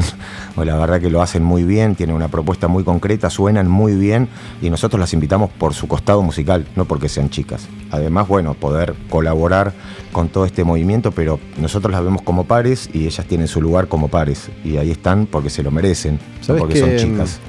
mm, Hablando de esto y el trato, en- trato entre bandas, no sé por qué me vino a la mente un recuerdo. Un recuerdo porque mientras vos contabas eso me preguntaba cómo, cómo era con Natas. Digo, la, si podés resumir un poco cómo fue con Natas esta historia de cuando eran recontra de abajo y compartían con el que estaba más arriba qué pasaba y cuando estaban un poco más arriba y ustedes convocaban al de abajo qué pasaba.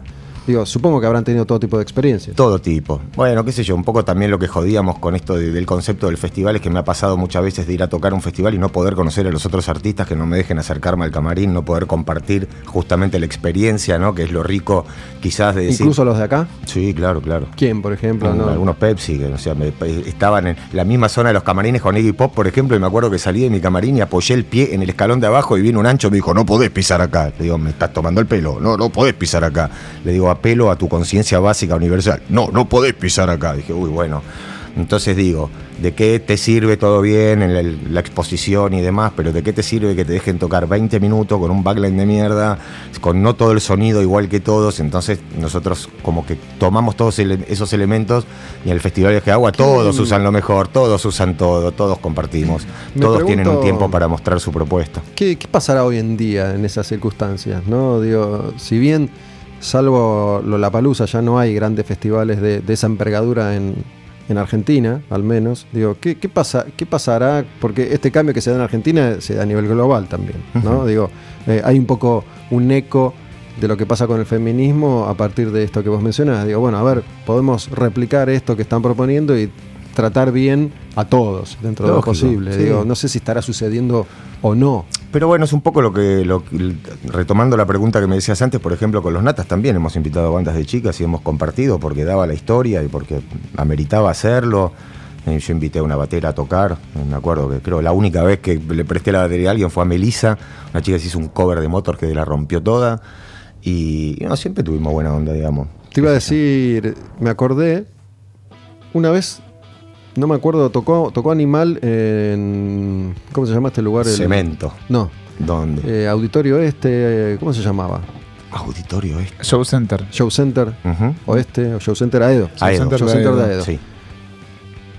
Capaz que me confundo, pero no, yo creo que Natas tocó con Animal ahí. No me acuerdo si no era Natas, Santos Inocentes. ¿No fue Y- cemento Uh, eso? No creo que fue cemento que nos cagaron apoyos. Cemento. ¿Cemento fue? Fue en cemento y te- la, la historia es divertida. Eran las primeras notas que nos hacían. Bueno, nosotros recién arrancamos. De hecho, vos fuiste, si no recuerdo, uno de los primeros arengadores de natas. Y resulta que fuimos a hacer una nota, creo que para el CIDE Clarín. Ujú. Y Sergio se queda charlando y off the record creo que le dice, no, bueno, pero Animal es medio como un calquito de Biohazard. Nota, Animal es un calquito de Biohazard. Entonces, bueno, fue un aprendizaje para él en ese sentido y cuando llegamos empezamos a tocar, nunca nos había pasado porque nunca tuvimos problemas con el público y pum, pum, lluvia de pollos, viene Sergio, me dice, ¿qué hacemos? Le digo, vení, quédate acá, vamos, toquémosle todo bien lento y tortuoso, torturémoslo. Para, Y nunca tocaron en el show. Show Center de Aedo, entonces. No, que no entonces recuerde. fue cemento. Fue cemento. Porque yo me acuerdo. Si, em, si son los escupitajos, yo recuerdo ese show patente. Sí, sí, sí, sí, fue ese show. Me acuerdo mítico. el post-show, ¿no? Donde seguramente fue Sergio que me comentó algo con respecto a la actitud de Andrés Jiménez en este caso. Como que no los bancó. La verdad no me acuerdo, no lo conozco a Andrés, no, y no puedo emitir opinión al respecto, pero bueno, estaba eso que vos decías antes. Porque, ah, Había era- una más competencia mala leche. Yo estoy acá y no quiero que vos crezcas porque este lugar es mío, cuando en realidad hay lugar para todos y no debería ser así, sino que... Fue algo de. El lugar de la gente. Fue algo de, mirá el discurso que tiene Andrés, que es el de la amistad y a ultranza y no me bancó, algo así. Eh, y, y de hecho me acuerdo que, que Animal en ese momento eh, empezó a invitar a algunas bandas, que eran estas bandas, que, que estaban teniendo como difusión en, en ese espacio que era Tiempos Violentos, en ese Sí, momento, ¿no? que era el programa este que, que yo hacía, y, y como que hubo eco, para, invitemos a esta banda que están pasando acá a ver qué, qué sucede. Este, y me acordé de eso, digo, por, por el, el- el in- el incidente, no me acordaba que los habían escupido. Sí, eran, no, no eran mucho, pero suficientes para que sea una lluvia de pollos, pero bueno, nos, nos pusimos los tres tipo formación, eh, formación este escudo, ahí Tipo atrás de la batería grande exactamente, y ahí les tiramos todo lo peor que les podíamos tirar a nivel musical para que la pasen bien mal. Yo atesoro igual la experiencia y casi que me fui contento. En cuanto a, a organizar un festival, no es únicamente ir al Conex, diseñarlo y buscar sponsor y equipos y demás, sino que tenés que buscar bandas que sean no solo afines a tu gusto musical, sino que a lo que vos consideres un lineamiento de un festival. Y tal vez para la gente también. ¿Y cómo es ese proceso de, selección? O sea, ¿son ustedes de ir a bandas, se las acercan, este, se las recomiendan? ¿Cómo, cómo finalmente? Porque esto no es, no es algo que se todos los días. Tenés que curarlo de un modo específico, que quedes conforme y que quede todo en armonía. Mira, la verdad que primero creo el aliado es el tiempo, porque apenas terminó el viaje de agua anterior, nos pusimos a pensar en el otro con mucha paciencia y mucha dedicación para ver qué, de qué, podíamos mejorar y cómo podíamos hacer para darle también más tiempo a las bandas para que se organicen, etcétera. Y, y bueno, sí, es un montón de trabajo, pero bueno, todos estamos más o menos muy activos y tenemos un jugador adentro de la banda, que es Martín Rodríguez, el bajista, que algún día tiene que escribir un libro, ese muchacho que conoce toda la historia viva y no viva del under argentino y todo lo que pasa, y es un- una persona que va a ver bandas todo el tiempo. Está en todos los shows, constantemente. No, no, Vas a ver es cualquier banda. espectacular. 10 bandas una noche y él está en, Él la- en está. los 10 lugares. Es una cosa fabulosa, entonces él tiene un, un contacto con la realidad musical y humana, porque también es un tipo querido y que quiere y se preocupa y sabe todo. Entonces está muy relacionado. Entonces un poquito nos agarramos de eso para tratar de ver propuestas nuevas o cómo se puede hacer. Y después en el imaginario entre todos vamos completando y viendo qué más podemos sumar. ¿Qué mejoraste a ver, para esta edición? Vos decís que me- a- algo a mejorar para las bandas que invitan. Y a ver, a nivel organización creo que está un poco mejor hecho, mejoramos un poco el espacio para, la, para, el, para el público, hay más actividades para hacer, sumamos un carrito de comidas para que también tengan una opción para, para morfar algo, ya que vas a estar desde las 3 de la tarde hasta las 12 de la noche. Eh, vamos mejorando la puesta en escena, vamos mejorando eh, estas mezclas de bandas para tener algo productivo. Y después te digo que se, el resultado se ve ahí en las sonrisas de la gente, en el cariño que te dan. Como dije hace poquito en una nota, ganamos un montón de besos y abrazos que son un arte en sí mismo y es una cosa también que te llena. Y no es un festival que se hace por el profit, claro está. Es un festival que pretende construir algo distinto, aportar un granito de arena en- desde la fase humana y organizativa y demás. Y bueno, nos vamos poniendo cada vez la vara un poquito más alta. Sí, eso es algo que no mencionaste. Las entradas es- cuestan, corregime Walter, 500 pesos. O sea, Ujú. estamos hablando de nueve bandas, entre ellas Masacre, Poseidótica y Sauron, que es otra de las bandas que va a estar tocando, la banda del Pato Larralde, todas por 500 pesos. Me parece que es hasta simbólico el precio. Es que por eso te digo, sabiendo la situación del país y entendiendo de que el festival no va atrás del profit, siempre empezamos con una preventa de 400 pesos. Divertido porque no anunciamos la banda si vendimos algo, ¿viste? Con la gente ya confía un poco en nuestro criterio, claro. Mira cuando sea como Glastonbury que se agota sin saber un solo nombre de los que Me van encantaría, porque en realidad el día que se agote y suceda eso, vamos a compartir todo el dinero con las bandas y vamos a hacer todo cada vez mejor. De hecho, yo tengo una particularidad que yo te comparto los Excel con todo el que me lo pida, no tengo problema, no hay nada que ocultar.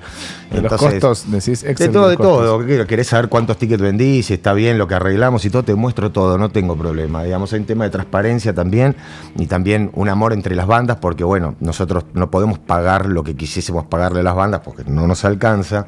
Pero es lo que te decía, es un espacio para todos, un trampolín para todos, un espacio para compartir y para bien mostrar lo tuyo, porque por más que seas una banda consagrada o una banda emergente, vas a tener muy buen tiempo para mostrar tu propuesta. Nadie te va a correr y vas a tener el mejor backline para hacerlo y toda la pantalla y todo lo que hay para que la rompas. Ese es nuestro deseo. Che, mm, recién con Astilla vos ya habías llegado, estábamos hablando de, de Slayer y lo que representó y cómo, cómo nos hizo viajar un poco al pasado y nos dio algo de nostalgia y hasta sentir agradecimiento por todas las experiencias que hemos tenido en, en esta loca realidad que es la nuestra, la de Argentina, la de siempre. Y me preguntaba cuál es tu, tu visión a propósito de eso, ¿no? Porque por un lado vos podés decir, mira, hacemos este festival de esta forma, eh, por suerte podemos hacerlo, pero también, evidentemente, la realidad argentina te pone siempre un techo en, en Oh, algún sí. punto de vista, en algún aspecto. Pero sin embargo, vos sos uno de los músicos argentinos que, tocando la música que toca, ha llegado más lejos. Digo, ha vivido mayor cantidad de experiencias porque tu música nunca fue accesible, nunca fue fácil, nunca fue vendible, digo, fácilmente vendible. Sin embargo, hicieron con Natas, que fue tu primera banda, de todo y seguís haciéndolo ahora con un grupo que es instrumental. Digo, entonces, ¿dó- ¿dónde te paras en general? Digo, ¿sos muy, muy agradecido y digo, mira todo lo que hice? O si puta, loco, mirá si. Mira, es una mezcla. Por un lado, realmente estoy muy agradecido de todo lo que pasó. Lo que sucedió con los Natas me parece un milagro. Nunca esperé nada. Eh, éramos chicos, estábamos, viste, medio en, un pozo ciego tratando de ver cómo nos queríamos relacionar con la música y las cosas. Y en ese momento éramos tres personalidades difíciles, además. Y, y bueno, había mucha locura, mucha intensidad. Pero la verdad que miro en retrospectiva y estoy muy agradecido. No sé yo, fue una, una carrera hermosa que hicimos, me quedo con lo mejor. Y con Poseiótica se dio que de la particularidad que, bueno, somos un equipo humano muy chiquito, pero que, que hace y piensa en grande y tenemos, somos muy amigos, ¿viste? Y eso permite de que todo fluya y se superen todos los problemas y nos pongamos desafíos como grupo de amigos. ¿Cuántos, cuántos bajistas pasaron por Natas? Me acuerdo del Pastor, de Gonzalo y, y No, antes. ¿quién primero tuvimos el primero de todos, se llamaba Salvador, que fuimos la primera vez que nos fuimos a Pinamar a buscarnos la vida. Dijo, ¿qué voy a hacer yo con esto? Nunca voy a poder trabajar, me voy a morir de hambre y nos dejó. Después vino... O sea que ya, ya tuvo esa visión apenas Sí, estaban arrancando. Apenas estuvimos arrancando, gran visión. No lo vi nunca más, espero que le haya ido bien. Muy buen muchacho Salvador. Después vino... ¿Para eh, qué será de la vida de Salvador? Me no mucho. sé, a mí también, no me acuerdo del apellido, impresionante. Después vino Miguel Ángel, Maitor, eh, misionero, lo conocimos en el colegio de música. Lo cachamos con Sergio, lo observamos, estaba sentado con una gorrita, se sentaba en el piso y tocaba, dijimos, "Mm, vamos a tantearlo. Y nos juntamos en una salita a zapar y ya está, lo agarramos y bueno, con él grabamos eh, Ciudad de Bramán en Estados Unidos. Después él, volvimos de una gira a Estados Unidos y dijo, esta no es para mí. Yo me voy a Misiones a mirar cómo la vida pasa. Realmente, yo lo quería matar. Ahora somos muy amigos y entiendo mucho más su visión. Y cuando voy a ¿Cuál Misiones fue- a visitarlo. ¿Cuál fue esa visión? No, como que él no quería, no, no le interesaba esta vida, digamos, o esta proyección de vida. Él tenía una formación distinta, ¿no? De venir de, de ahí de, de Misiones, el papá era de paraguayo, y realmente él tenía un ritmo muy tranquilo. Y decidió esa vida. De hecho, ahora está casado con con una japonesa que es arquitecta y tienen una empresita que hacen cosas con madera y es un tipo feliz. Pero digo, me, me encantó eso de viendo la vida pasar, ¿no? Porque, sobre todo en los últimos años, me parece, o tal vez porque yo presto más atención, eh, está eso de, no, bueno, a ver, ¿por qué estamos luchando y batallando acá? Digo, con, con todo lo mucho poco que conseguimos, en lugar de concentrarnos en el amanecer, el anochecer y ver la vida pasar. ¿No? Por, eh, qué sé yo, son, eh, para mí él tenía esa sabiduría del tipo que no tiene tanta data en la cabeza, que no está tan contaminado por el exitismo y toda la boludez que a uno le llenan, ¿no? Para los que nacimos en departamento acá en la capital. Así que digo, después de mucho tiempo entendí su visión y después nos seguimos viendo y hoy por hoy tenemos una excelentísima relación y, y me encanta, la verdad. Me parece que él siguió su, siguió su llamado interior y me pareció muy válido. Dijiste, dijiste algo que me, me llamó la atención, porque Ciudad de Brahman es el segundo disco de Natas. Correcto. ¿no? Y lo grabaron ya en Estados Unidos, ese, digo, no, no me acordaba, pero estamos hablando de arrancó Natas y en, no sé, tres años estaban grabando en Estados Unidos, cuatro y años. la verdad que gracias al tesón armenio de Sergio, que era un tipo que no conocía el límite de lo posible, eh, nosotros mandamos una- un cassette adentro de una casetilla, unos papel madera y que sacábamos de, los discos, viste, las direcciones, tucu tucu, y mandamos varios. Y un día llama Frank Kosick, del sello mítico Man Swings Record, hoy este, extinto, nos dejó un mensaje en la grabadora. Decía, hola, soy Frank Kosick, quiero hacer negocio con ustedes. Me llama Sergio, me dice, llamó este tipo, no lo puedo creer, empezamos a ver y dijimos, pues esto está buenísimo.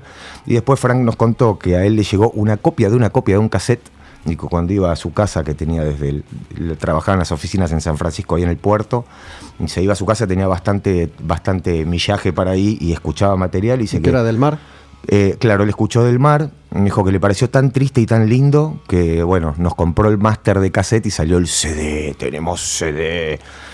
Y entonces después él hacía algo comercial muy piola, que tenía el catálogo de él, estaba muy de moda, pero él que hacía, te vendía el catálogo entero. O sea, querés el primero de Queens, bueno, fumate el de los natas. Y entonces se vendieron muchos discos. Y tuvimos buenas reviews en Kerrang, de Inglaterra, de varios medios, éramos de Argentina, era raro. Fuimos bien recibidos por la comunidad de músicos americanos. Y entonces viene la invitación a grabar el disco Ciudad Brahman. Nos propusieron un productor, le preguntamos a, a Josh Home. Él no podía o no quería, no sé qué pistola, y terminamos grabando, gracias a Dios, con Dale Crover de los Melvins, Melvins. que a mí me volaba la cabeza y fue una experiencia inolvidable. Haciendo un poco de historia, porque por ahí hay gente que escucha esto ahora, estamos en vivo todos los martes de 4 a 6 de la tarde en radioencasa.com y después subimos los programas a Spotify que por ahí escucha esto y no sabe de qué estamos hablando. Digo, hablamos de los 90, aparece Natas, una banda con un sonido muy particular que mm, justamente estaba en sintonía con gran parte de lo que empezaba a suceder en el resto del mundo, Estados Unidos sobre todo, ¿no? esta cosa de- de- del rock volado. Man's Ruin era un sello emblema de este sonido de Frank Kosick, que era un artista plásticos, plástico, hizo videos de que Soundgarden, Sao Pop. que pintaba, gran parte del arte de, de Man's Ruin era de él. Correcto.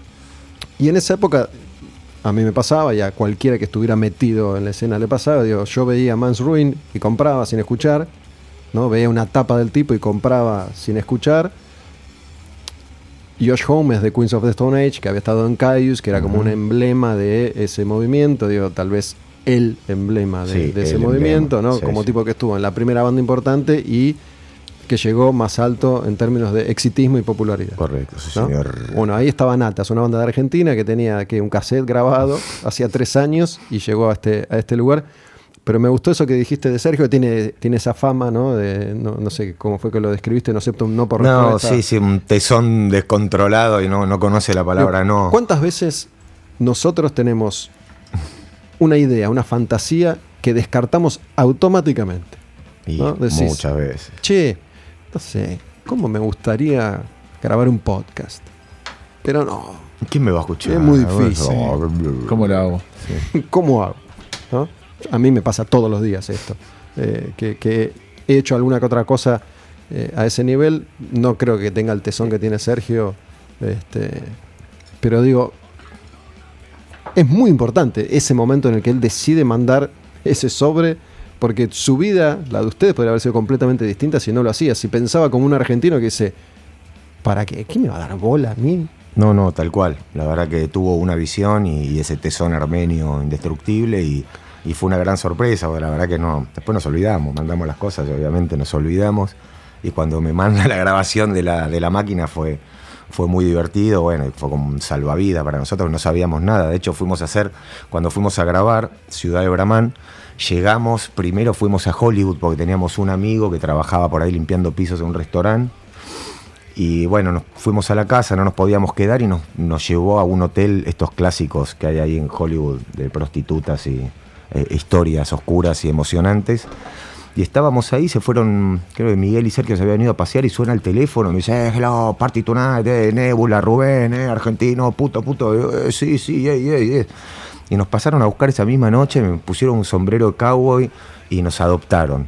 También tuvimos un- suerte y, Y tiene esta cosa medio estrambótica, ¿no? Una banda de Argentina, me ¿Qué imagino. pasa? Rubén, que era el baterista original de Fumanchu, De y después de Nebula, él, eh, eh, los padres son argentinos. Rubén Romano. Exactamente, el papá es eh, salteño, creo que era, pero se dedicaba a armar aviones, la verdad que le iba muy bien a este buen hombre. Y él nació ahí, pero era muy fanático, tenía remera de la selección, los casetes de papo, estaba ¿Ustedes tocaron con Nebula en la trastienda? Tocamos con Nebula en la trastienda y después ese mismo viaje que fuimos a grabar, que nos adoptaron, nos invitaron a una gira, nos subieron a la camioneta y tocábamos en Santa Cruz, Santa Bárbara, Santa Mónica y Hollywood. Ese es, ese es un estuve ahí, ¿no? Porque había 120 personas, no había mucha gente en la En trastienda. la trastienda, no, no, la verdad que recién otro- arrancaba todo eso Otro estuve ahí, al que no fui es Natas con Queens of the Stone Age en, en cemento. cemento, 300 Ah. personas, showazo. Me acuerdo que nosotros habíamos hecho un gran show y dije, loco, la rompimos, qué bueno, mirá cómo estamos sonando. Y después sonó Queens of Stone fue cuando- Ah, claro. Fue cuando Queens tocó con Maiden en, en Vélez. Exactamente, que lo fuimos a ver. Tengo otra anécdota divertida, que es que nos colamos, no me preguntes cómo, creo que por el tamaño de las tetas de la mujer de Sergio en su momento. Pum, entramos a la zona de camarines, nos colamos, subimos y nos quedamos esperando ahí afuera. Y cuando sale Josh Come, dijimos, hey, nosotros somos natas, eh, vengan para adentro. Bueno, fuimos al camarín, le comimos todo el jamón crudo, charlamos con ellos, la verdad que pegamos muy buena onda, fue un lindo momento de poder conocerlos ahí un poquito más. Y al otro día hicimos el show, nos vinieron a ver, la verdad que nos tiraron muy buena onda. Y acá hago otro, otro, abro otro paréntesis y es una vez más, ¿no? Esto de vamos. No Sí, tenían entrada, me no, imagino, no. pues si no, no se hubieran colado, digo, No, no. vamos. Y terminaron en el camarín, terminaron tocando con Tal Queens cual. of the, the Stone Age, ¿no? Digo, el, el mensaje que está dando Walter es, bueno, hay que, hay que, hay que intentarlo, ¿no? Hay que intentarlo. Hay que buscarse la vida. Che, el, el- el conflicto, parte del conflicto entre Sergio y vos, ¿es este tesón justamente, digo, y las consecuencias de ese tesón y los resultados de, de- de esa búsqueda o no? No, es puramente humano. Mira, qué sé yo, la otra vez que estuve como muy enojado con todo el tema mucho tiempo y ahora estoy amigado y tengo un pensamiento distinto, pero es- empezamos juntos siendo chicos y terminamos siendo grandes y obviamente en el camino uno crece y toma posturas y pensamientos y maneras y cosas que considera importantes y que no. Y realmente se, ab- se abrió una brecha humana muy, muy grande y que quizás en ese momento del conflicto no teníamos las herramientas claras como para Para resolverlo. para resolverlo. Y la verdad que nosotros estábamos muy locos, pero no éramos hipócritas, ¿viste? Cuando no, no dio más, no dio más. Y bueno, después pasó el tiempo, yo ya estaba tocando con era algo que me, me daba mucho placer, me sentía muy bien, como que sentía también que musicalmente tenía como una nueva etapa como para hacer algo más, ¿no? Meterme más en la matemática, en, cosas que a mí me gustaban. Y ahora el tiempo se fue haciendo de goma y, la verdad que no puedo resolver mis temas personales con él. Yo lo quiero mucho, lo voy a querer toda la vida, pero no, no, no puedo zanjar esas diferencias. Y bueno, no hay manera, ¿viste? Si no se arregla eso, me parece ridículo que la banda vuelva. Porque ayer cuando Astilla me dice, che, lo, llamamos a, Walt, a, a, a Poseidótica, y yo le digo, dale, estaría bueno que sea Walter, ¿no? Por la historia con Natas. Y yo había leído, no sé si fue en Instagram o un tweet de una nota que te hicieron para rock.com.ar. No leí la nota y decía el regreso fugaz de Natas. Y le digo, che, parece que, no sé, vuelve Natas, algo. Y recién lo chusmeo, digo, antes de decir vuelve Natas, a ver de qué se trata, veo la nota y tocaron en un cumpleaños. Claro, se casó Patricio Claypole, nuestro ingeniero de sonido, que viajó con nosotros, que queremos mucho y, ya hace un año antes me dijo, quiero que me regales, que toque los natas. Le dije, no rompa los huevos, te regalo si querés un auto en 7 millones de cuotas, pero no me haga pasar ese momento. No, sí, no, bueno. Y después llegado el caso ahí en el, en el casamiento, estaba todo el casamiento, ya que directamente Esperando, nos sí. agarraban así. Y venía zafando porque Gonza no llegaba y con Sergio me había saludado medio tenso, estábamos ahí. Y llegó Gonzalo a la noche y bueno, me vinieron a buscar entre todos los participantes más o menos, me llevaron a hacer empujones. Y la verdad que fue algo muy incómodo, pero nos subimos a tocar y tocamos ocho temas como si el tiempo no hubiese pasado. ¿Qué tocaron? Y tocamos, no sé, Corsario Negro, Meteoro, eh, Tufi Memé, Soma, eh, y no me acuerdo qué más, Ganar, Perder, no sé si improvisamos, también hicimos una zapada medio de mierda, no sé, hicimos varias cosas y me fui a mi casa bastante confundido, te digo, la verdad, como medio emocionado, em- em, movilizado, pero no fue del todo feliz porque, te digo, para mí es muy importante el humano, ¿viste? Como que va primero que la música. ¿Pero qué pasó ahí? digo, musicalmente fue como... Musicalmente fue muy emocionante. Como si el tiempo no, no hubiera Sí, pasado. Sí, sí, sí, la No verdad que- ensayaron nada. No, no, nada. De hecho, ni me, no me acordaba, o sea, sí me acuerdo de los temas, pero no me los acordaba. Y se iban, iban apareciendo los arreglos al toque cuando tenían que venir y todo bien y todo bien. Y, y la verdad que fue, fue una linda experiencia, pero bueno, la verdad que no es un retorno de la banda y no fue algo consensuado, sino fue algo tirado de los pelos. Pero bueno, abstrayéndonos de, la película, la parte de mierda de la película, la parte musical tuvo muy ¿Esto buena. cuándo fue? Y esto fue hace un par de meses, me se casó Patricio. Sí, dos ¿Y meses. no dos meses y pico. más, más contacto entre ustedes dos después de eso? No, a veces hacemos algún llamado telefónico porque bueno, ahora hay un sello italiano que compró los derechos para hacer todos los vinilos de los natas y están saliendo, entonces bueno, tengo manejo una microfase operativa con él. Pero bueno, la verdad que cuando quiero profundizar en la problemática no se resuelve. No pasa. no. Pero bueno, pues está todo bien. Con, con Sergio tenés que hablar por teléfono, aparte, porque si querés evitar el contacto ese por WhatsApp, no tiene WhatsApp, Sergio, así que tenés que hablar. Si Sí, tenés que resolver, no, no. tenés que hablar. Pero bueno. Este, pero bueno, yo había visto esta, este comentario sin profundizar. Confieso que Regreso Fugaz me, me despertó algo tipo, Fugaz era que van a, van a hacer un show o que se juntaron Es a tomar... Siempre la prensa haciendo la trampa, viejo. Se juntaron a, a comer un asado y... No, bueno, pero con Gonza, digamos, estoy tocando en un grupo que se llama Audión junto a Dizzy Espeche y entonces, bueno, también es como que un poco franeleo con, con la base de los natas porque lo tengo ahí. Hicimos un disco muy lindo que se llama La historia de Abraham y lo sumamos a Dizzy, que es un fuera de serie, un personaje macrobiótico, eh, no se droga, no bebe, que viene del palo del funk, de tocar con Emma Hurliver y tocar con Fito y lo metimos ahí adentro y lo sacudimos fuerte, fuerte, fuerte, fuerte y, y ahora encontramos una identidad sonora y qué sé yo, disfruto también un poco de eso de alguna forma de lo que fue el mundo de los natas con Gonza. En vez de los natas hay dos natas por ahora. De hecho, el último show de los Natas oficial eh, fue sin voz, en batería. Claro, me garcaron. no, Sergio, como Sergio llamó a otro chico y le dijo, no, sí, vas a tocar, que ese otro chico ahora es gran amigo mío, ahora me viene a asistir, se llama Rans, un dulce de leche, nos hicimos muy amigos. Eh, está colaborando conmigo y con Poseidiótica, un amor. Y yo me enteré, me llamaban por teléfono, che, vuelven los natas, decía la puta madre, ya te la re quemado. Decía, no, boludo, me tocan, pero si van a tocar en el rock, si no, la puta madre. Y nada, y se la jugó el guacho a ver si pasaba y no pasó. De hecho, le suspendieron el show al cuarto tema, cosas de karma y mística. Ah, sí, ¿qué pasó? Sí, no sé, suspendieron el show, no me acuerdo qué pasó. No sé si capacidad, reventaron la capacidad, Roxy gratis, volvieron sí, a darse medio calor. raro todo, mal armado ¿Vos y fuiste? explotó. Sí, sí, sí. ¿Qué pasó? No, desorganización. Muchísima gente, no puedes casi pasar. El Roxy tiene como un portón en el medio de, Sí, del tiene. local. Lo, actualmente lo, Lo que tiene. separa el bar del lugar para tocar. Bueno, está abierto como me parece que tiene que estar cerrado. Debe ser la última vez que el Roxy estuvo tan lleno. Creo que fue la única vez. Eh, La verdad, buena observación. Bueno, nada.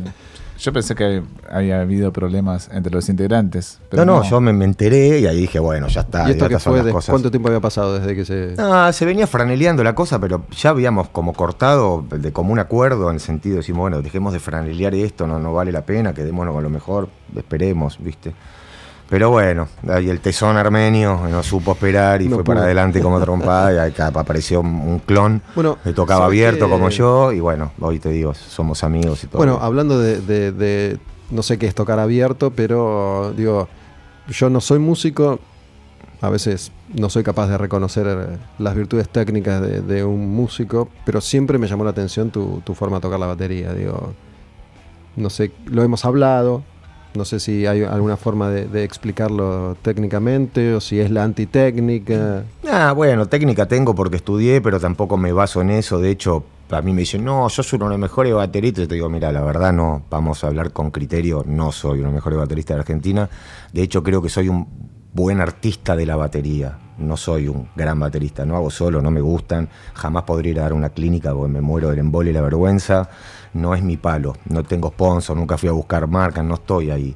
Yo creo que quizá mi virtud es el poder abandonar la mente y los pensamientos y fusionarme con la música y que tengo destreza física y bueno, me fui armando quizás una manera propia de tocar y eso de tocar abierto es que yo soy zurdo, muy zurdo, pero toco la batería como diestro, con lo cual me permite al no estar cruzado poder orquestar distinto la música. Y para el tipo de música que yo estaba abordando me pareció una gran ventaja. Y no tener que estar ahí agarrado y poder manejar las dinámicas, poder abrir bien los brazos.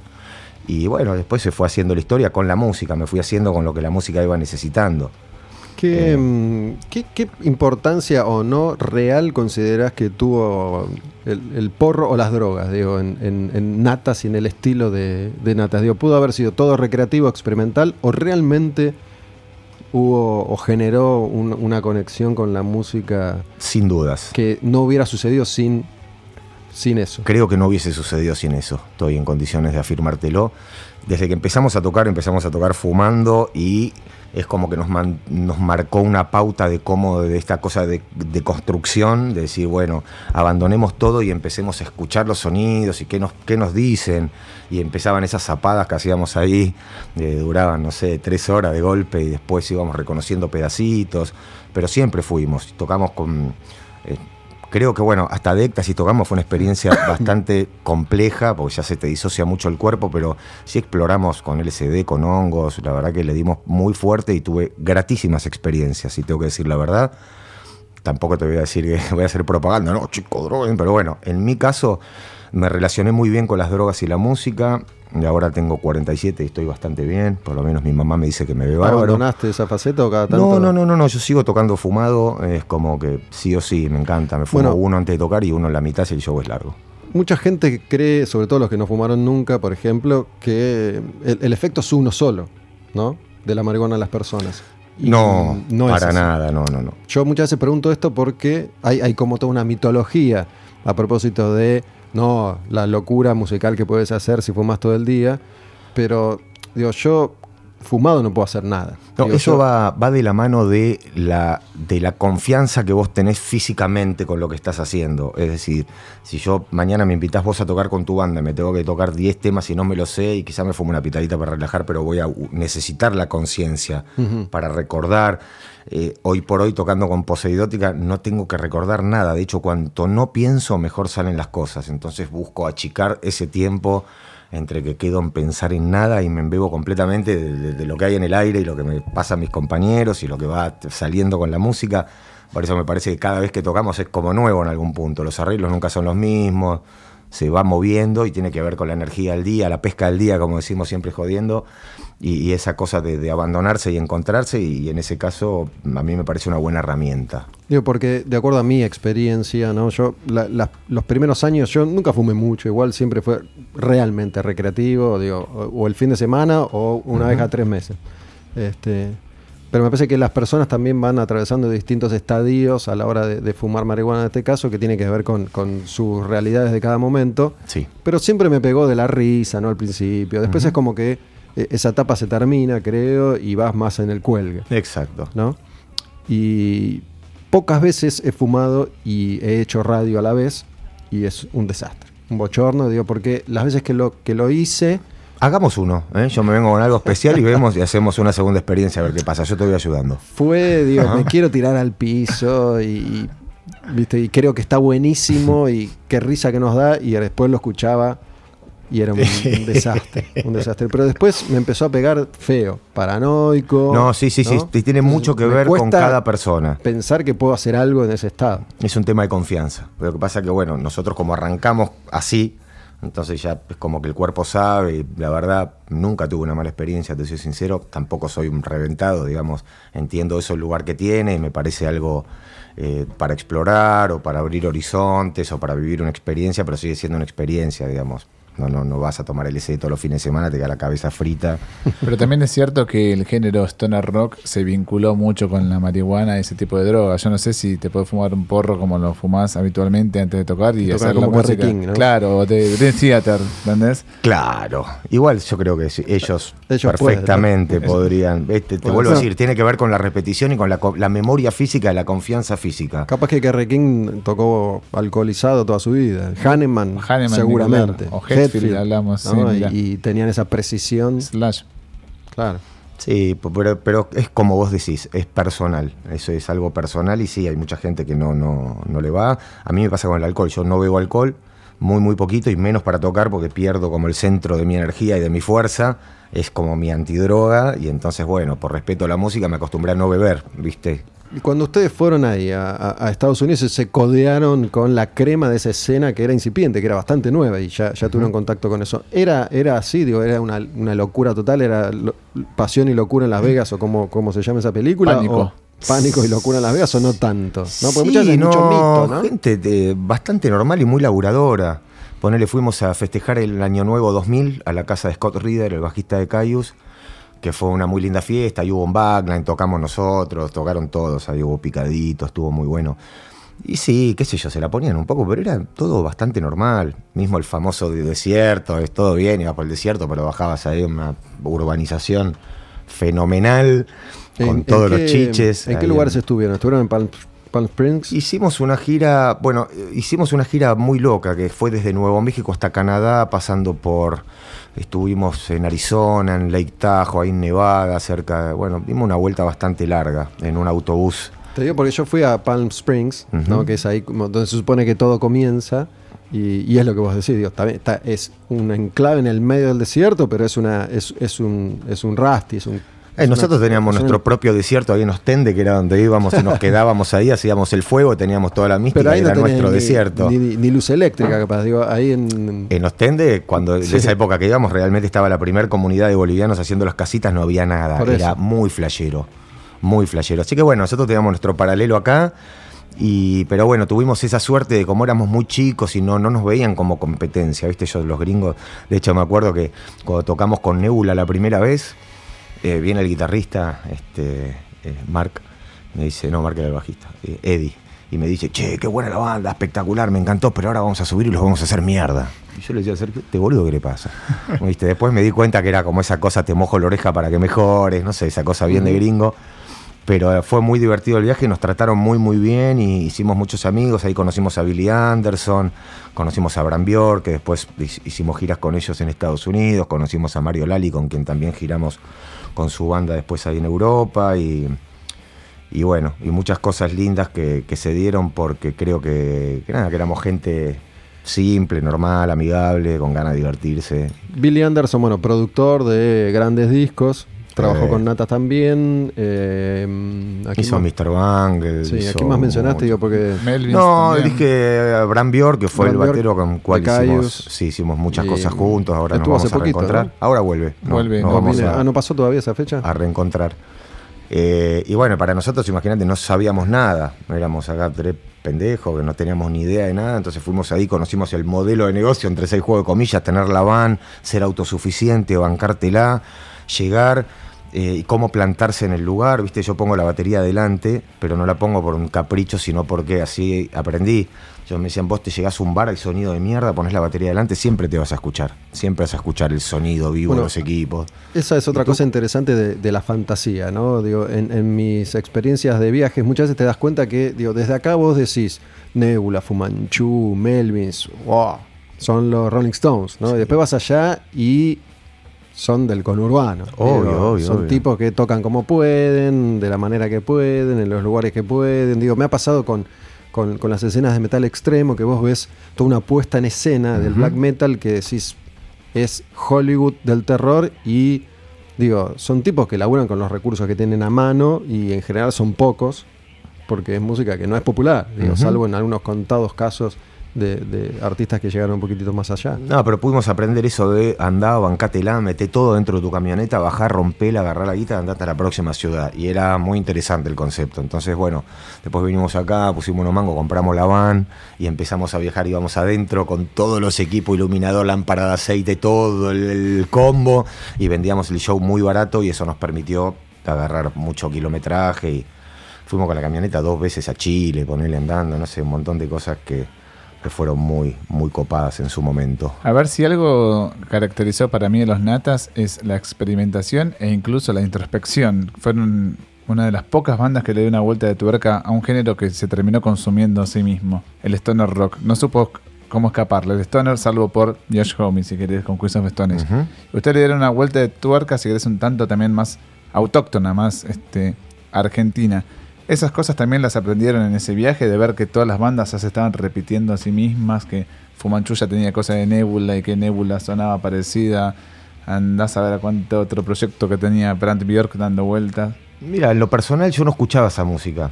Yo, viste, nací en el 72, crecí escuchando los cassettes lentos de mi hermana, me sé todos los temas grasotes de Eros Speedwagon, Chicago, me lo sé todo, te hago lo solo de viola, todo así.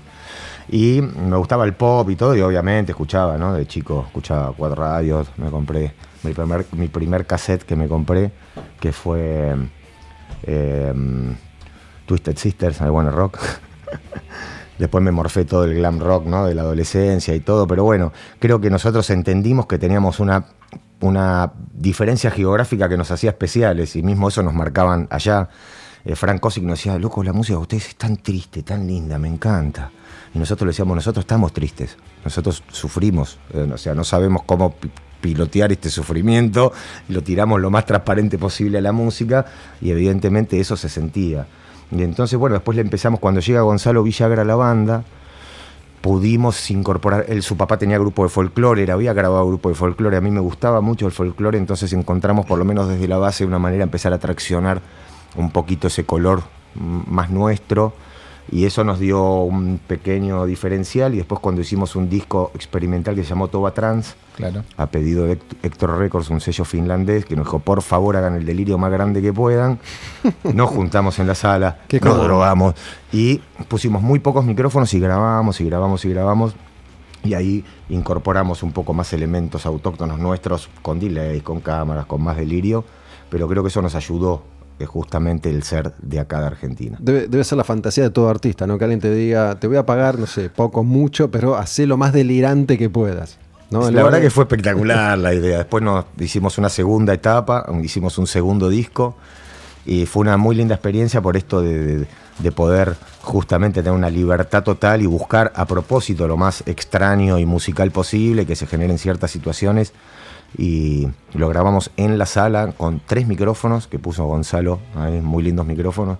Y lo mezclamos todo ahí y, usamos ele- juguetes de chicos, eh, o sea, todo, cualquier cosa que nos venía a la mano para generar alguna, a- a- alguna situación sonora. Sabes que dudábamos hace un rato con, con Astilla, pero después de lo que acabas de contar y la música que escuchabas y que te gustaba cuando Mm. eras pendejo, entiendo por qué Nico Foresi de Flash Cookie te, te manda esta remera, ¿no? A todos los invitados de Quemar un Patrullero, Flash Cookie les manda una remera especialmente elegida en general por Nico Foresi a través de directivas ¡Qué nuestras. maravilla! O si los conoce, como sé que se conocen, Sí, claro.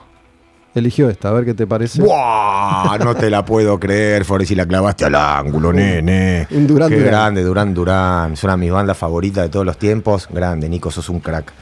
Y aparte estaba en séptimo grado y me vi, me vi el VHS de la gira Arena de Durán Durán con un amigo del colegio y no hubo vuelta atrás, no la podía creer. y bueno, y todo lo Bueno, que hay, conocés vos las- Flash Cookie. Por supuesto, ¿no? conozco Flash Cookie. ¿Tienen tienda ahí, ustedes? es hermoso. Nosotros, sabés que somos como muy hazlo tú mismo y tenemos nuestra propia fábrica de remeras Ah, en nuestro espacio El Poseidomo. Este, somos una micro competencia, pero no, pasemos las cosas para nosotros y también está el taller Saigón, que, que sucede ahí en nuestro espacio que creamos Poseidomo, que también hace unas remeras muy bonitas. Pero con Nico somos muy amigos y bancamos Flash Cookie y nos gusta mucho lo que hacen. Y te quedó hermosa la remera, Sí, Nicolás. ahí, bueno, muchas gracias a, a Nico, a Flash Cookie, que es eh, una tienda en la que podés tener tu, propio local de merchandising. ¿no? Lo único que tenés que hacer es tener el diseño, mandarlo de acuerdo a las especificaciones de, de Flash Cookie y ya tenés tu, tu merchandising ahí disponible. Podés comprar una remera, Es cierto. Un buzo, un almohadoncito, un bolsito, de todo. Camisa de jean. Camisa de jean. Lo que quieras. Tengo, tengo una camisa de jean de, de nata que me dice Flash Cookie. ¿En serio? Sí. Ah, ¿Posta? Hay Sí. tienda natas. Me vuelvo loco. Hay, hay tiendas natas. Bueno, ¿sabes que Walter, antes que nos vayamos, son las 5 y 55, tenemos una pregunta que le realizamos a todos los invitados del programa. Y es, ¿qué piensan del nombre Quemar un patrullero? Pará, pará, no me respondas todavía porque después quiero, quiero este material y no lo tengo, así que pará que te, te voy a grabar cuando lo respondas. Eh, no sé si esto te genera mucha presión, Walter, pero bueno. Uy, no sabes qué presionado que A dos cámaras. Yo voy a decir, quemar un patrullero, no puedo meter a todos en la misma bolsa porque algún cana bueno hay. De hecho, una vez a mí me salvó un cana de un afano que le decían He-Man que era todo chiquitito, con chumbo, toda una re buena historia. Pero la verdad, eh, quememos un patrullero también, porque hay que romper unos cuantos patrulleros y tratar de rearmar el concepto de la fuerza que nos cuida, que es una gran poronga. Aguante quemar un patrullero. Llámenme, estoy con ustedes. Ahí está, como siempre decimos, esto es simbólico, ¿no? Eh, hay que acabar con lo establecido, de eso se trata. Es ¿Sí? representativo nada más. Eh, Metafórico. Metafórico.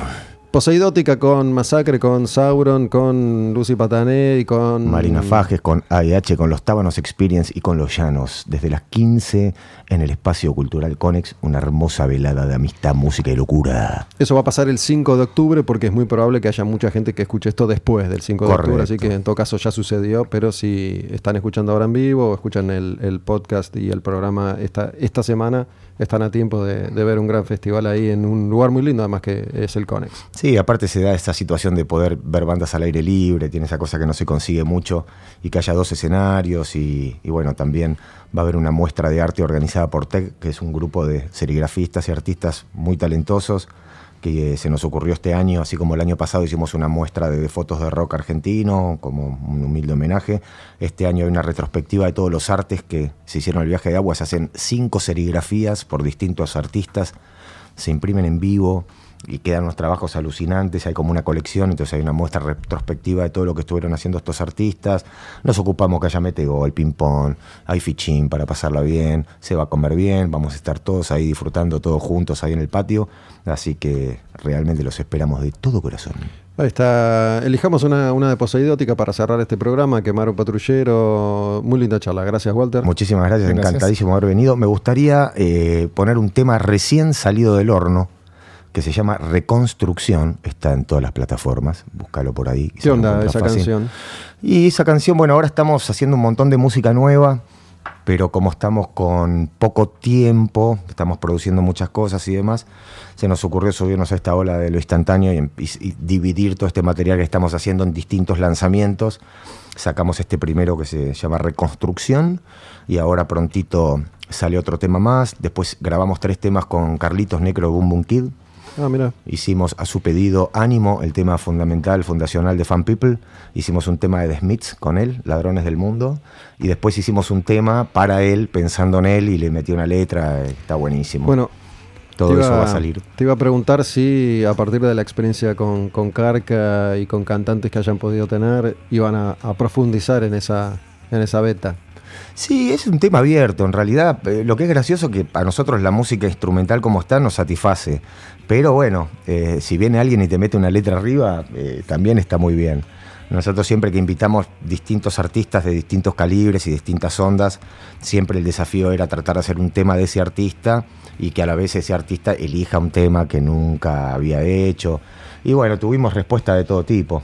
Sí, cuando vino Adrián D'Argelo quiso hacer dos de Babasónicos y para nosotros fue un flash porque nos encantaban esos temas. Hicimos ¿Qué Seis? Vírgenes Descalzas y Ego Cripta, que es uno de los mejores temas del mundo mundial.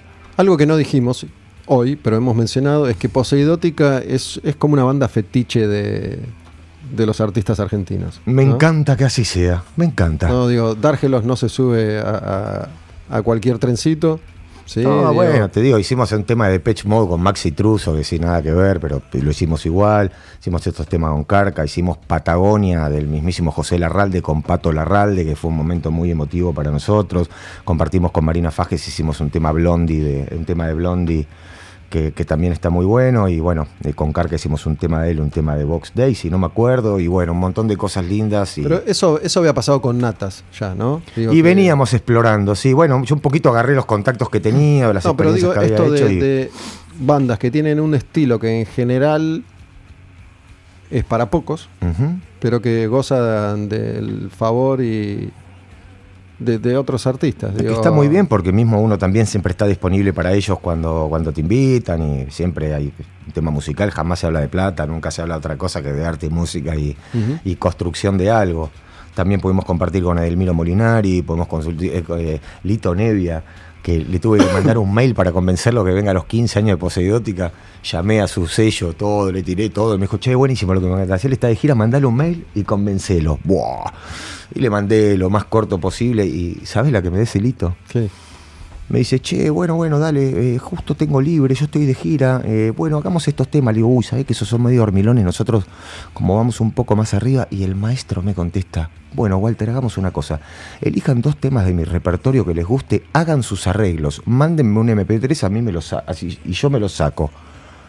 Yo digo, no, no, digo, quédate tranquilo, los sacamos nosotros, relájate, los tocamos como vos los tocás y de última se improvisa, pero más actitud que eso no hay. ¿Qué, qué canciones hicieron? Eh, hicimos el rock de la mujer perdida y otro más de los gatos que no me acuerdo el nombre porque soy muy queso con los nombres, pero después te, te- te lo paso y te lo completo.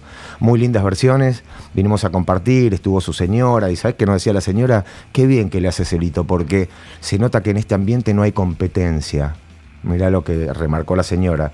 Pues justo festejamos los 15 años invitamos a todos los bateristas que habían tocado en Poseidótica para que esté- estemos todos juntos, ¿viste? Y, y es como que dijo, mira, es todo tan competido y acá se ve que, ¿viste? Y sí, esto es así, ¿por qué va a ser? No lo conozco, a Lito Nevia. Solamente grabé una, una charla con él hace muchos años cuando en, en Apagar la Tele hacíamos esto de las grandes canciones, ¿no? de contar la historia detrás de las canciones y grabé con él sobre la historia de tres, cuatro canciones, pero digo, es, es como un tipo que me parece, no lo conozco, pero que, que le ha dolido esto de, o, o la falta de cierto reconocimiento por un lado, y, Y no sé a qué se refiere con competencia, digo, no sé si... No, como que él contaba que, que, bueno, que muchas veces tus propios colegas están esperando que te vaya mal, algo que a nosotros ya desde de nuestro concepto, esto que hablábamos al principio, no juega para nosotros.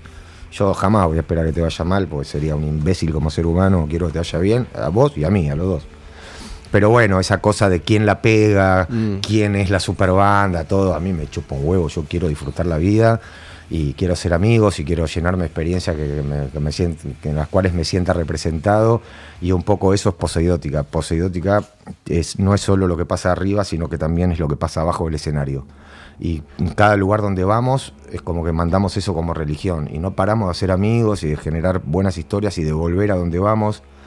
Fuimos a Chile a plantar la bandera por primera vez a tocar un festival muy muy lindo que se llama Bustaco, que es una clase de cómo hacer un festival en el Parral, en el sur de Chile, siete escenarios, no sé cuánta banda, o cinco escenarios, no sé, un delirio en la playa, ahí en, perdón, en, en un río con una laguna, todos de la cabeza, sin ningún problema, la gente durmiendo ahí, sin nunca pelea, nunca nada, bien organizado, lindo, limpio, bueno, no dentro de lo que es un marco, un delirio de esa categoría.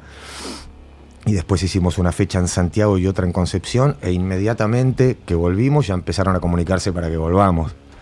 Y también eso sucedió por las dos cosas, por lo que habíamos plantado arriba y lo que habíamos plantado abajo. Y esa, esa es nuestra manera de construir. Y ahora traemos una banda de Chile, como cuando hemos traído bandas de Uruguay también para el Festival Viaje de Agua. Y este año nos dimos el gusto de hacer la primera edición del Festival Viaje de Agua fuera del país y lo hicimos en Uruguay. Eh, con un super line-up, estuvo hermoso y, y bueno, y ahora en Chile quizás podemos exportar este modelo humano musical y la verdad que eso me da un montón de energía para seguir y nada, vuelvo a ser pendejo otra vez y quiero romper todo de nuevo. Sos, sos pendejo. sos pendejo. Walter, un placer, un placer, loco. Muchas gracias. Un placer para mí también, muchísimas gracias, hermoso estudio, ojalá hasta la próxima. Cerramos con reconstrucción entonces. Dale.